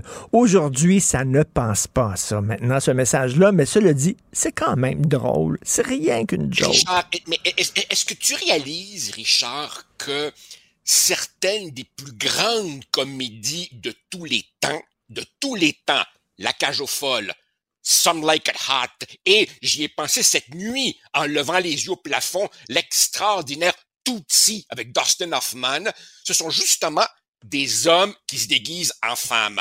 En 2023, ça poserait des problèmes. Mais en Et même moi- temps, ce sont des films qui jouaient avec les codes, qui jouaient avec le genre, qui jouaient avec, on peut dire ça, que c'était précurseur aussi, là, tu sais. Oui, absolument. Mais aujourd'hui, Mais- euh, euh, on- on l'a souvent dit et écrit, toi et moi, Richard, ce qui se perd, c'est l'ironie, le deuxième degré, le troisième degré. On est une époque qui se prend terriblement au, Au sérieux. sérieux. Et là, par définition, se prendre au sérieux, c'est le contraire de l'humour et de la comédie. Joseph, il y a, tu disais qu'il y a des gags, il y a des comédies qui nous faisaient rire, qui ne font plus rire nos enfants. Il y a deux ans, j'étais à Paris, puis à Paris, les vieux films ressortent en salle. On peut voir des vieux films en salle. C'était le party de Blake Edwards. J'ai dit à mon fils, écoute, on va aller voir ça, tu vas tellement rire, tu vas tellement rire. C'est le film qui me fait le plus rire. Mon fils de glace. Regarde ce film-là, c'est le film le plus plate de toute sa vie. Encore aujourd'hui, toi et puis ton Christy de film de on en écoute un, un petit extrait sonore, on écoute ça.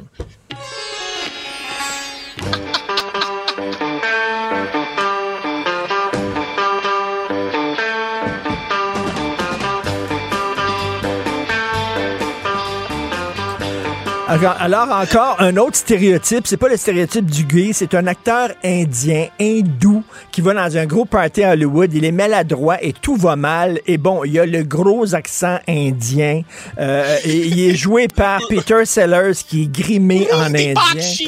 Donc, et écoute, aujourd'hui, ça passerait pas encore, mais mon Dieu, que c'est drôle. Et le génie de Blake Edwards, c'est de, il faut que tu cherches le gag. Il faut que tu cherches le gag. Le, euh, euh, Blake Edwards, il te met pas le gag en pleine face. C'est comme un peu Où est Charlie? Tu regardes ça, il y a des gens, il y a plein, plein de monde dans une grande, dans une un grand appartement. Puis là, il faut que tu regardes et le gag est peut-être dans le fond de l'écran là. Et mon que c'est drôle. Écoute, avec, avec, avec le serveur qui devient progressivement sous, avec évidemment le suprême de poulet qui se retrouve dans la perruque de la bonne femme, avec lui, évidemment, rappelle-toi, quand il fait sauter le plateau de tournage, quand il meurt en soufflant dans sa trompette, écoute, c'est un film hilarant. Et tu sais, quand il parle, quand il parle aussi dans le système de haut-parleur de la maison, mais il sait pas que tout le monde l'entend, puis il est là. Quand, tu te rappelles quand, quand les toilettes débordent, quand les papiers de toilette, non, écoute, c'est drôle Mais- que tu dises que tu parles de ton fils parce que c'est mon père, c'est mon père qui m'avait amené voir ce film-là. euh, à sa sortie, j'étais enfant et j'avais ri, ri comme c'est pas possible et je ris toujours Et, et autant. mon fils me vois, regardait, là, je riais, puis je pense que ça fait 20 fois que je regarde, là, puis j'étais dans une salle et je riais aux larmes, puis il me regardait, il disait Qu'est-ce que tu trouves de drôle là-dedans? Ça, sais, ben, ça, vois, mal, les comédies. Exactement. Le, le, la, la, le, je pense que la comédie est le genre qui se prête le plus mal au jugement consensuel. Et je m'explique. Fin souper avec des chums, puis amène la discussion sur, je sais pas moi, la liste de Schindler ou Saving Private Ryan. Personne ne va nier que c'est des grands films. Mais si tu parles d'une comédie, inévitablement, tu auras quelqu'un autour de la table qui va dire T'as trouvé ça drôle, toi? Moi, j'ai trouvé ça super plate. Exemple, Borat. Tu vois, j'ai adoré Ah. Borat. Il y a bien des gens qui vont trouver ça vulgaire et trash. Les Boys. Les Boys ont été un fabuleux succès au Québec. Moi, j'ai toujours trouvé ça lamentable. Une comédie qui fait l'unanimité, c'est rarissime. C'est très, c'est très vrai. Là, tu vas parler peut-être d'une comédie qui fait l'unanimité. Euh, on peut euh, entendre justement dans, cette, chan- dans ce film-là Marilyn Monroe chanter C'est Some Like It Hot de Billy Wilder. On a un petit extrait. I wanna be loved by you, just you, nobody else but you. I wanna be loved by you alone. Es-tu sexy là-dedans, Marilyn Monroe? Billy Wilder étant le plus grand euh, réalisateur de comédie au monde, non? Billy Wilder, qui est, qui est évidemment un autre de ces juifs autrichiens ayant immigré à Hollywood. Écoute, c'est essentiellement l'histoire de deux musiciens joués par Tony Curtis, séducteur impénitent, et Jack Lemmon, le timide introverti. Et bon, par un concours de circonstances, ils assistent à un règlement de compte au sein de la mafia. Alors évidemment, la mafia ne veut pas de témoins. Alors il faut les éliminer eux. Qu'est-ce qu'ils font? Ils se déguisent en femmes et embarquent dans un train où se trouve évidemment Sugar, Marilyn Monroe. Il paraît d'ailleurs, il paraît qu'à ce moment-là, Marilyn Monroe était sur les pilules. Il y avait de la misère à- à- avec ses lignes et Billy Wilder est sorti de là en se disant plus jamais je travaillerai avec cette femme. Cela dit, elle crève l'écran. Ça finit évidemment par la classique réplique Well, nobody's perfect. Et encore une fois, est-ce qu'en 2023, une partie du public pourrait encaisser deux Mais- gars qui se déguisent en femmes? Assurément, il y aurait trois caves et deux épais qui se plaindraient. Mais Billy Wilder aussi, c'est l'intelligence des répliques. Vraiment, là, c'était un auteur extraordinaire. Ah non, écoute, c'est, c'est un film absolument magistral. Et, et on- et- mais, mais, mais tu sais, c'est, très drôle, Richard, parce que je sais pas si c'est un, un âge d'or qui, qui s'achève euh, ou quoi qu'il en soit, mais il me semble que les très grandes comédies sont de plus en plus rares et c'est un genre Mm. délaissé possiblement parce que c'est un genre à risque, Ben oui, justement. ben oui, tout à fait. Euh, quand, quand- quand- quand tu penses, quand tu penses, Richard, que aujourd'hui, la première qualité qu'on prête à un humoriste, c'est quoi? On dit, waouh, il est courageux d'avoir été là. Quand Ben c'est oui. rendu que tu vantes le courage d'un humoriste, ça en dit long sur notre époque. Quand je suis down, quand je suis angoissé, que ça ne va pas, c'est pas une image, c'est vrai. Moi, je regarde un film de Jacques Tati. Il y a, il y a plusieurs années, j'étais jeune, il y avait eu une grève à Radio-Canada. Il y avait plus d'émissions. Radio-Canada diffusait des films français à longueur de jour et j'avais découvert un des plus grands cinéastes au monde, c'est Jacques Tati. On écoute la magnifique euh, musique de Mon oncle de Jacques Tati. On écoute ça.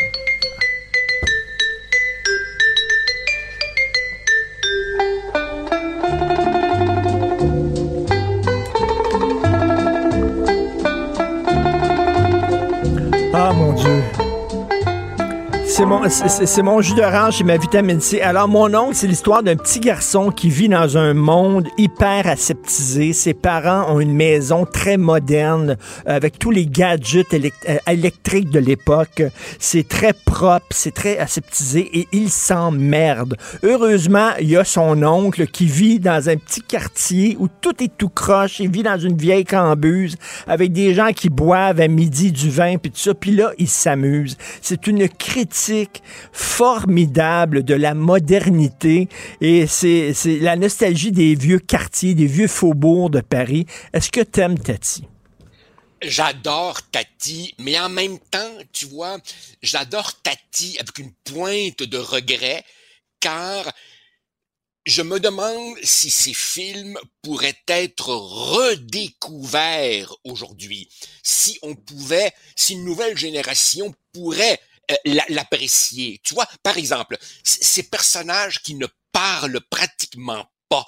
Aujourd'hui, le cinéma, il est bavard, il est bruyant. Chez, chez Tati, on laisse parler l'image, on laisse parler la mise en scène, et c'est un humour de subtilité. Or, évidemment, l'humour aujourd'hui est supposé Mais- être un humour euh, pipi, caca, grossier. Euh, Cette subtilité-là, je me demande et c'est si pas- elle aurait encore un avenir aujourd'hui. Et c'est pas ta galette soin de soin. Et encore, là, il faut que tu cherches le gag. Il faut que tu regardes dans l'image parce qu'il te le montre pas le gag en pleine face. Il a un fils spirituel, selon moi. J'ai très hâte de voir si tu es d'accord avec moi. D'ailleurs, c'est un jeune cinéaste qui aime beaucoup Jacques Tati. C'est Wes Anderson. Ah Oui, c'est vrai. Il y a un petit côté. Tati dans Wes Anderson aussi. C'est assez subtil. C'est pas. euh, Mais écoute, j'ai essayé de, de montrer de party à mon fils, puis il a pas aimé ça. Écoute, j'essaierai même pas de lui montrer du Tati. Il va hurler. Vraiment. Je, Euh, je, je, je, je pense que tu aurais probablement plus de chance avec Borat, qui me, qui me semble beaucoup plus, beaucoup plus dans les, dans les codes de l'époque. Tu sais, quand il dit euh, euh, euh, Ma sœur est une star chez nous au Kazakhstan, elle est arrivée en quatrième place au concours de la meilleure prostituée. tu sais d'ailleurs que le, gouver- le gouvernement du Kazakhstan, le gouvernement du Kazakhstan, c'était plein, c'était plein en disant qu'on insultait son pays et tout. Non, il y a vraiment, euh, non, le, le, le, le sens Mais- de l'humour à notre époque se porte Mais, vraiment mais pas c'est ça aussi, c'est prendre l'époque à rebrousse-poil et que dire des films de, des Monty Python, The Life of Brian. The Life of Brian, où à la fin, ils sont sur la croix et ils chantent une petite chanson, là, Always uh, look at the bright side of life. C'est. Eh ben, eh ben, je, eh ben, eh ben, je me demande s'il n'y aurait pas aujourd'hui euh, des crinqués euh, qui, qui, qui diraient que c'est euh, religiophobe ou Ben que oui. sais-je. En fait, en fait, Richard, tu prends, tu prends les grandes comédies des dernières années et tu sais très bien qu'il y aurait toujours nécessairement quelqu'un aujourd'hui qui serait choqué. Par exemple, par exemple, prenons Harold et Maude. Cette merveilleuse relation entre la dame très, très, très âgée et le jeune homme innocent. Je suis convaincu qu'aujourd'hui, tu un imbécile qui dirait c'est de l'agisme ou, ou, ou, ou, ou- ou un isme quelconque. Dans Being There, probablement. Probablement que quelqu'un dirait. Ah, vous vous moquez des, des simples d'esprit Ben ou, oui. ou, que sais-je. Là, tu sais, euh. Ben oui. Alors, au, au contraire, les, les- les comédies qu'on aime, je reviens là-dessus, c'est elles, prend, elles, elles prennent l'époque à rebrousse-poil. Bien sûr, c'est toujours trop court, euh, Joseph. On pourrait parler de, de- Ah. de dizaines de films. On remet ça pour vendredi prochain. Bon Eh, on week-end. pourrait de- parler de Frankenstein Jr., de Annie Hall, de When, Frankenstein Jr., When Harry Met Sally, les merveilleuses comédies de Nora Ephron. Ça, c'est une écriture intelligente au scalpel. Ben, c'est toujours trop court, Ben Richard, oui. Alors, il y, a, il y a un genre de comédie. J'ai lu un texte qui revient et ça a l'air que l'année 2023-2024 va être le, le retour de la rom-com. Les romantic comédies, les comédies romantiques, justement, comme faisait Nora Ephron. Euh, Peut-être on pourra parler de nos, tiens, de nos préférés la semaine prochaine. Merci beaucoup, Et il faudrait, il faut que nos auditeurs aillent regarder Chris Rock sur Netflix. Ça, c'est un humoriste. Ah oui, surtout la première demi-heure. Euh, Sur les woke, c'est quelque chose. Les petits, la- oui. les petits lapins vont saigner du nez en regardant ça. Merci, Joseph. Salut. Au plaisir, Bye. salut. Richard Martineau. Plongé dans l'actualité avec des observateurs qui pensent à contre-courant.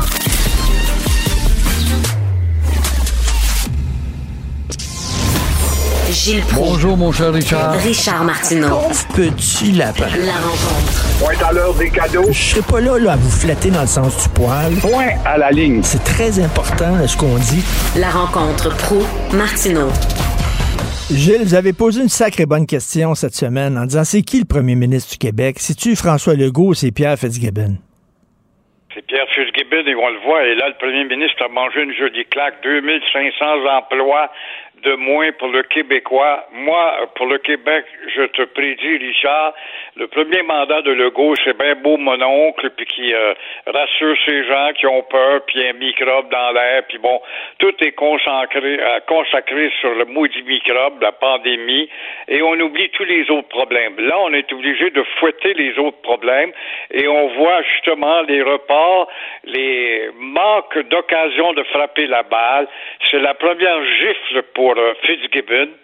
Puis on peut se poser la question qu'est-ce qui se cache derrière l'obtention de ce contrat de Volkswagen alléchant et l'Ontario, qui n'est pas une province aussi électrique que le Québec. C'est nous autres, les Arabes de l'électricité. Y a-t-il des votes Ben oui. derrière tout ça? Y a-t-il une subvention, une ouverture de la part du Parti fédéral pour favoriser l'Ontario, pour grossir les votes, étant donné qu'on est en perte de vitesse? 2500 emplois nous échappent. Et nous, les Arabes de l'électricité, incapables de répondre à une demande de 900 kilowatts à cause de l'absence de lignes capables de transporter l'électricité. C'est la première, Richard, moi je te dis, c'est pas la première et la dernière, mais c'est la première véritable gifle en pleine figure de Fitzgibbon qui emmenait large, et euh, c'est probablement le début du déclin de la CAQ dans la faveur, à chaque fois qu'il y a un sondage, la CAQ est forte, la CAQ est forte. Euh, rajoute à ça le fiasco à la SAQ, rajoute combien d'autres dossiers qui vont échouer, et euh, on va s'apercevoir, à Rouen-Noranda, les déménagements de monde, par exemple, là. rajoute tout ça, et on va s'apercevoir que la lune de miel a eu lieu que pour les quatre premières années.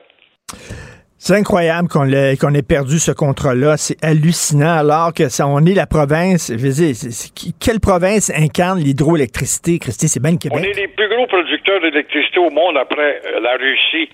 Euh, on s'inventait, on nous appelait les Arabes de l'électricité en pensant aux, aux Saoudiens. C'était pas, c'était une belle image, ça. Devenons les Arabes de l'électricité. Euh, pourquoi avoir conquis tout ce potentiel de ressources naturelles qui nous appartient et ne pas développer avec plus de dimension que ça? Là, là, on va se consacrer sur les éoliennes parce qu'on vient de s'apercevoir qu'on est en retard là aussi. La demande grossit, les investissements rentrent, les compagnies sont énergivores, même si elles parlent d'électricité verte. Euh, on s'aperçoit qu'avec le grossissement de la population, l'immigration qui vient grossir la population, la demande de consommation va aller en augmentant. Est-ce qu'on a manqué de frapper la balle? Je ne le sais pas. Moi, on est en train de perdre notre titre des Arabes de l'électricité. Ben oui. Euh, 200 ménages qui vont devoir euh, déménager à Rouen-Noranda. Imagine-toi, à Rouen, euh, justement, on va créer une zone tampon. Ça paraît bien à première vue, mais je te dis que ça dérange les cerveaux et les gens. On ne voit pas toutes les conséquences de ça, des déménagements. Ces gens qui pleurent qui disent mon logement, mes, mes enfants, l'école l'autre bord de la rue, les, les petits chiens qu'on a à la maison. Alors, c'est donc une admission c'est une admission qui prouve que la société Horn ne pourra jamais, on l'avait enjoint, d'atteindre des niveaux euh, d'acceptabilité pour la santé collective quant à l'arsenic qui sort de ces usines. Donc, on n'a rien diminué, au contraire. Mais il est là depuis 1927. Moi, je crois qu'on n'a pas vu ça plus tôt. Ah, le langage n'était pas aussi écologique. Alors, à la place, on va déraciner toute une population avec les conséquences et justement les conséquences inimaginables qui situent au niveau euh, du vote lors des prochaines élections. Quand je te parlais tout à l'heure, on va commencer à connaître la dégringolade. Oui, et cette usine-là, avec son arsenic, il faut quand même remercier les syndicalistes. Les syndicats, souvent, c'est des enfants qui en demandent plus, t'en donner moins, mais ils ont été quand même, de concert avec la santé, à soulever le problème. Ça a été la même chose pour les pluies acides, ça a été la même chose pour nombre d'autres problèmes polluants dont on parlait pas jadis. Heureusement qu'il y a eu les syndicats pour venir énerver le monde, mais énerver à bon escient. Et en terminant rapidement, là, ça, ça pète, ça pète solide à Paris. Toi qui aimes tant la France, mon oui. cher Richard, plus fou, plus gâté que les Français qui euh, ne pensent que pas plus loin que leur bout du nez, évidemment, tu meurs. Euh, travailler deux ans de plus pour augmenter la pension. Hey, pense-t-il, nous autres, il n'est pas question euh, de, avec notre pensée égoïste, de nous mettre au travail pour en avoir plus quand on s'est battu pour avoir une pension à 62. Alors, ça se peut pas. Ils ne pensent pas à leurs enfants, leurs petits-enfants. Ils ne pensent pas à l'immigration. Le pays est rendu à 72 millions d'habitants. Ils rentrent à pleine porte de l'immigration. Là-dedans, la demande est plus forte. La caisse se vide. Alors, voilà justement un peuple borné. Si un gars qui aime la France, mon cher Richard, et tu le sais pour ma part aussi, c'est bien moi, mais euh, je n'aime pas la France actuelle, les Français actuels individualistes, nombrilistes, égoïstes comme ça se peut pas, qui vont descendre dans la rue pour les gâteries autour de leur ventre. Ça me fait penser, tiens, au petit Nadeau Dubois, qui lui aussi a monté sa réputation pour faire un parti en descendant dans la rue parce qu'il ne pouvait pas accepter un 50 cents que lui exigeait Jean Charest pour augmenter justement les frais de scolarité. Ça n'avait pas de bon sens, on n'avait pas le droit de demander des sacrifices. Ça, ça pogne dans la rue quand tu descends. Mais est-ce que les Français descendent dans la rue pour protéger leur identité qui n'a jamais été aussi menacée dans l'américanisation, l'anglicisation? C'est même pas une question qui se pose. En tout cas, ça pète solide. Bon week-end, Gilles. Merci beaucoup. À toi aussi, au revoir. Merci à toute l'équipe qui travaille avec moi à la recherche. Florence Lamoureux, Charlotte Duquette et Cybelle Olivier. Merci à vous trois. Jean-François Roy, régie et réalisation. Merci beaucoup. C'est Benoît qui prend la relève. Il pète le feu. Passez un excellent week-end. Et euh, bon, on se reparle lundi 8h30. Bonne journée. Cube Radio.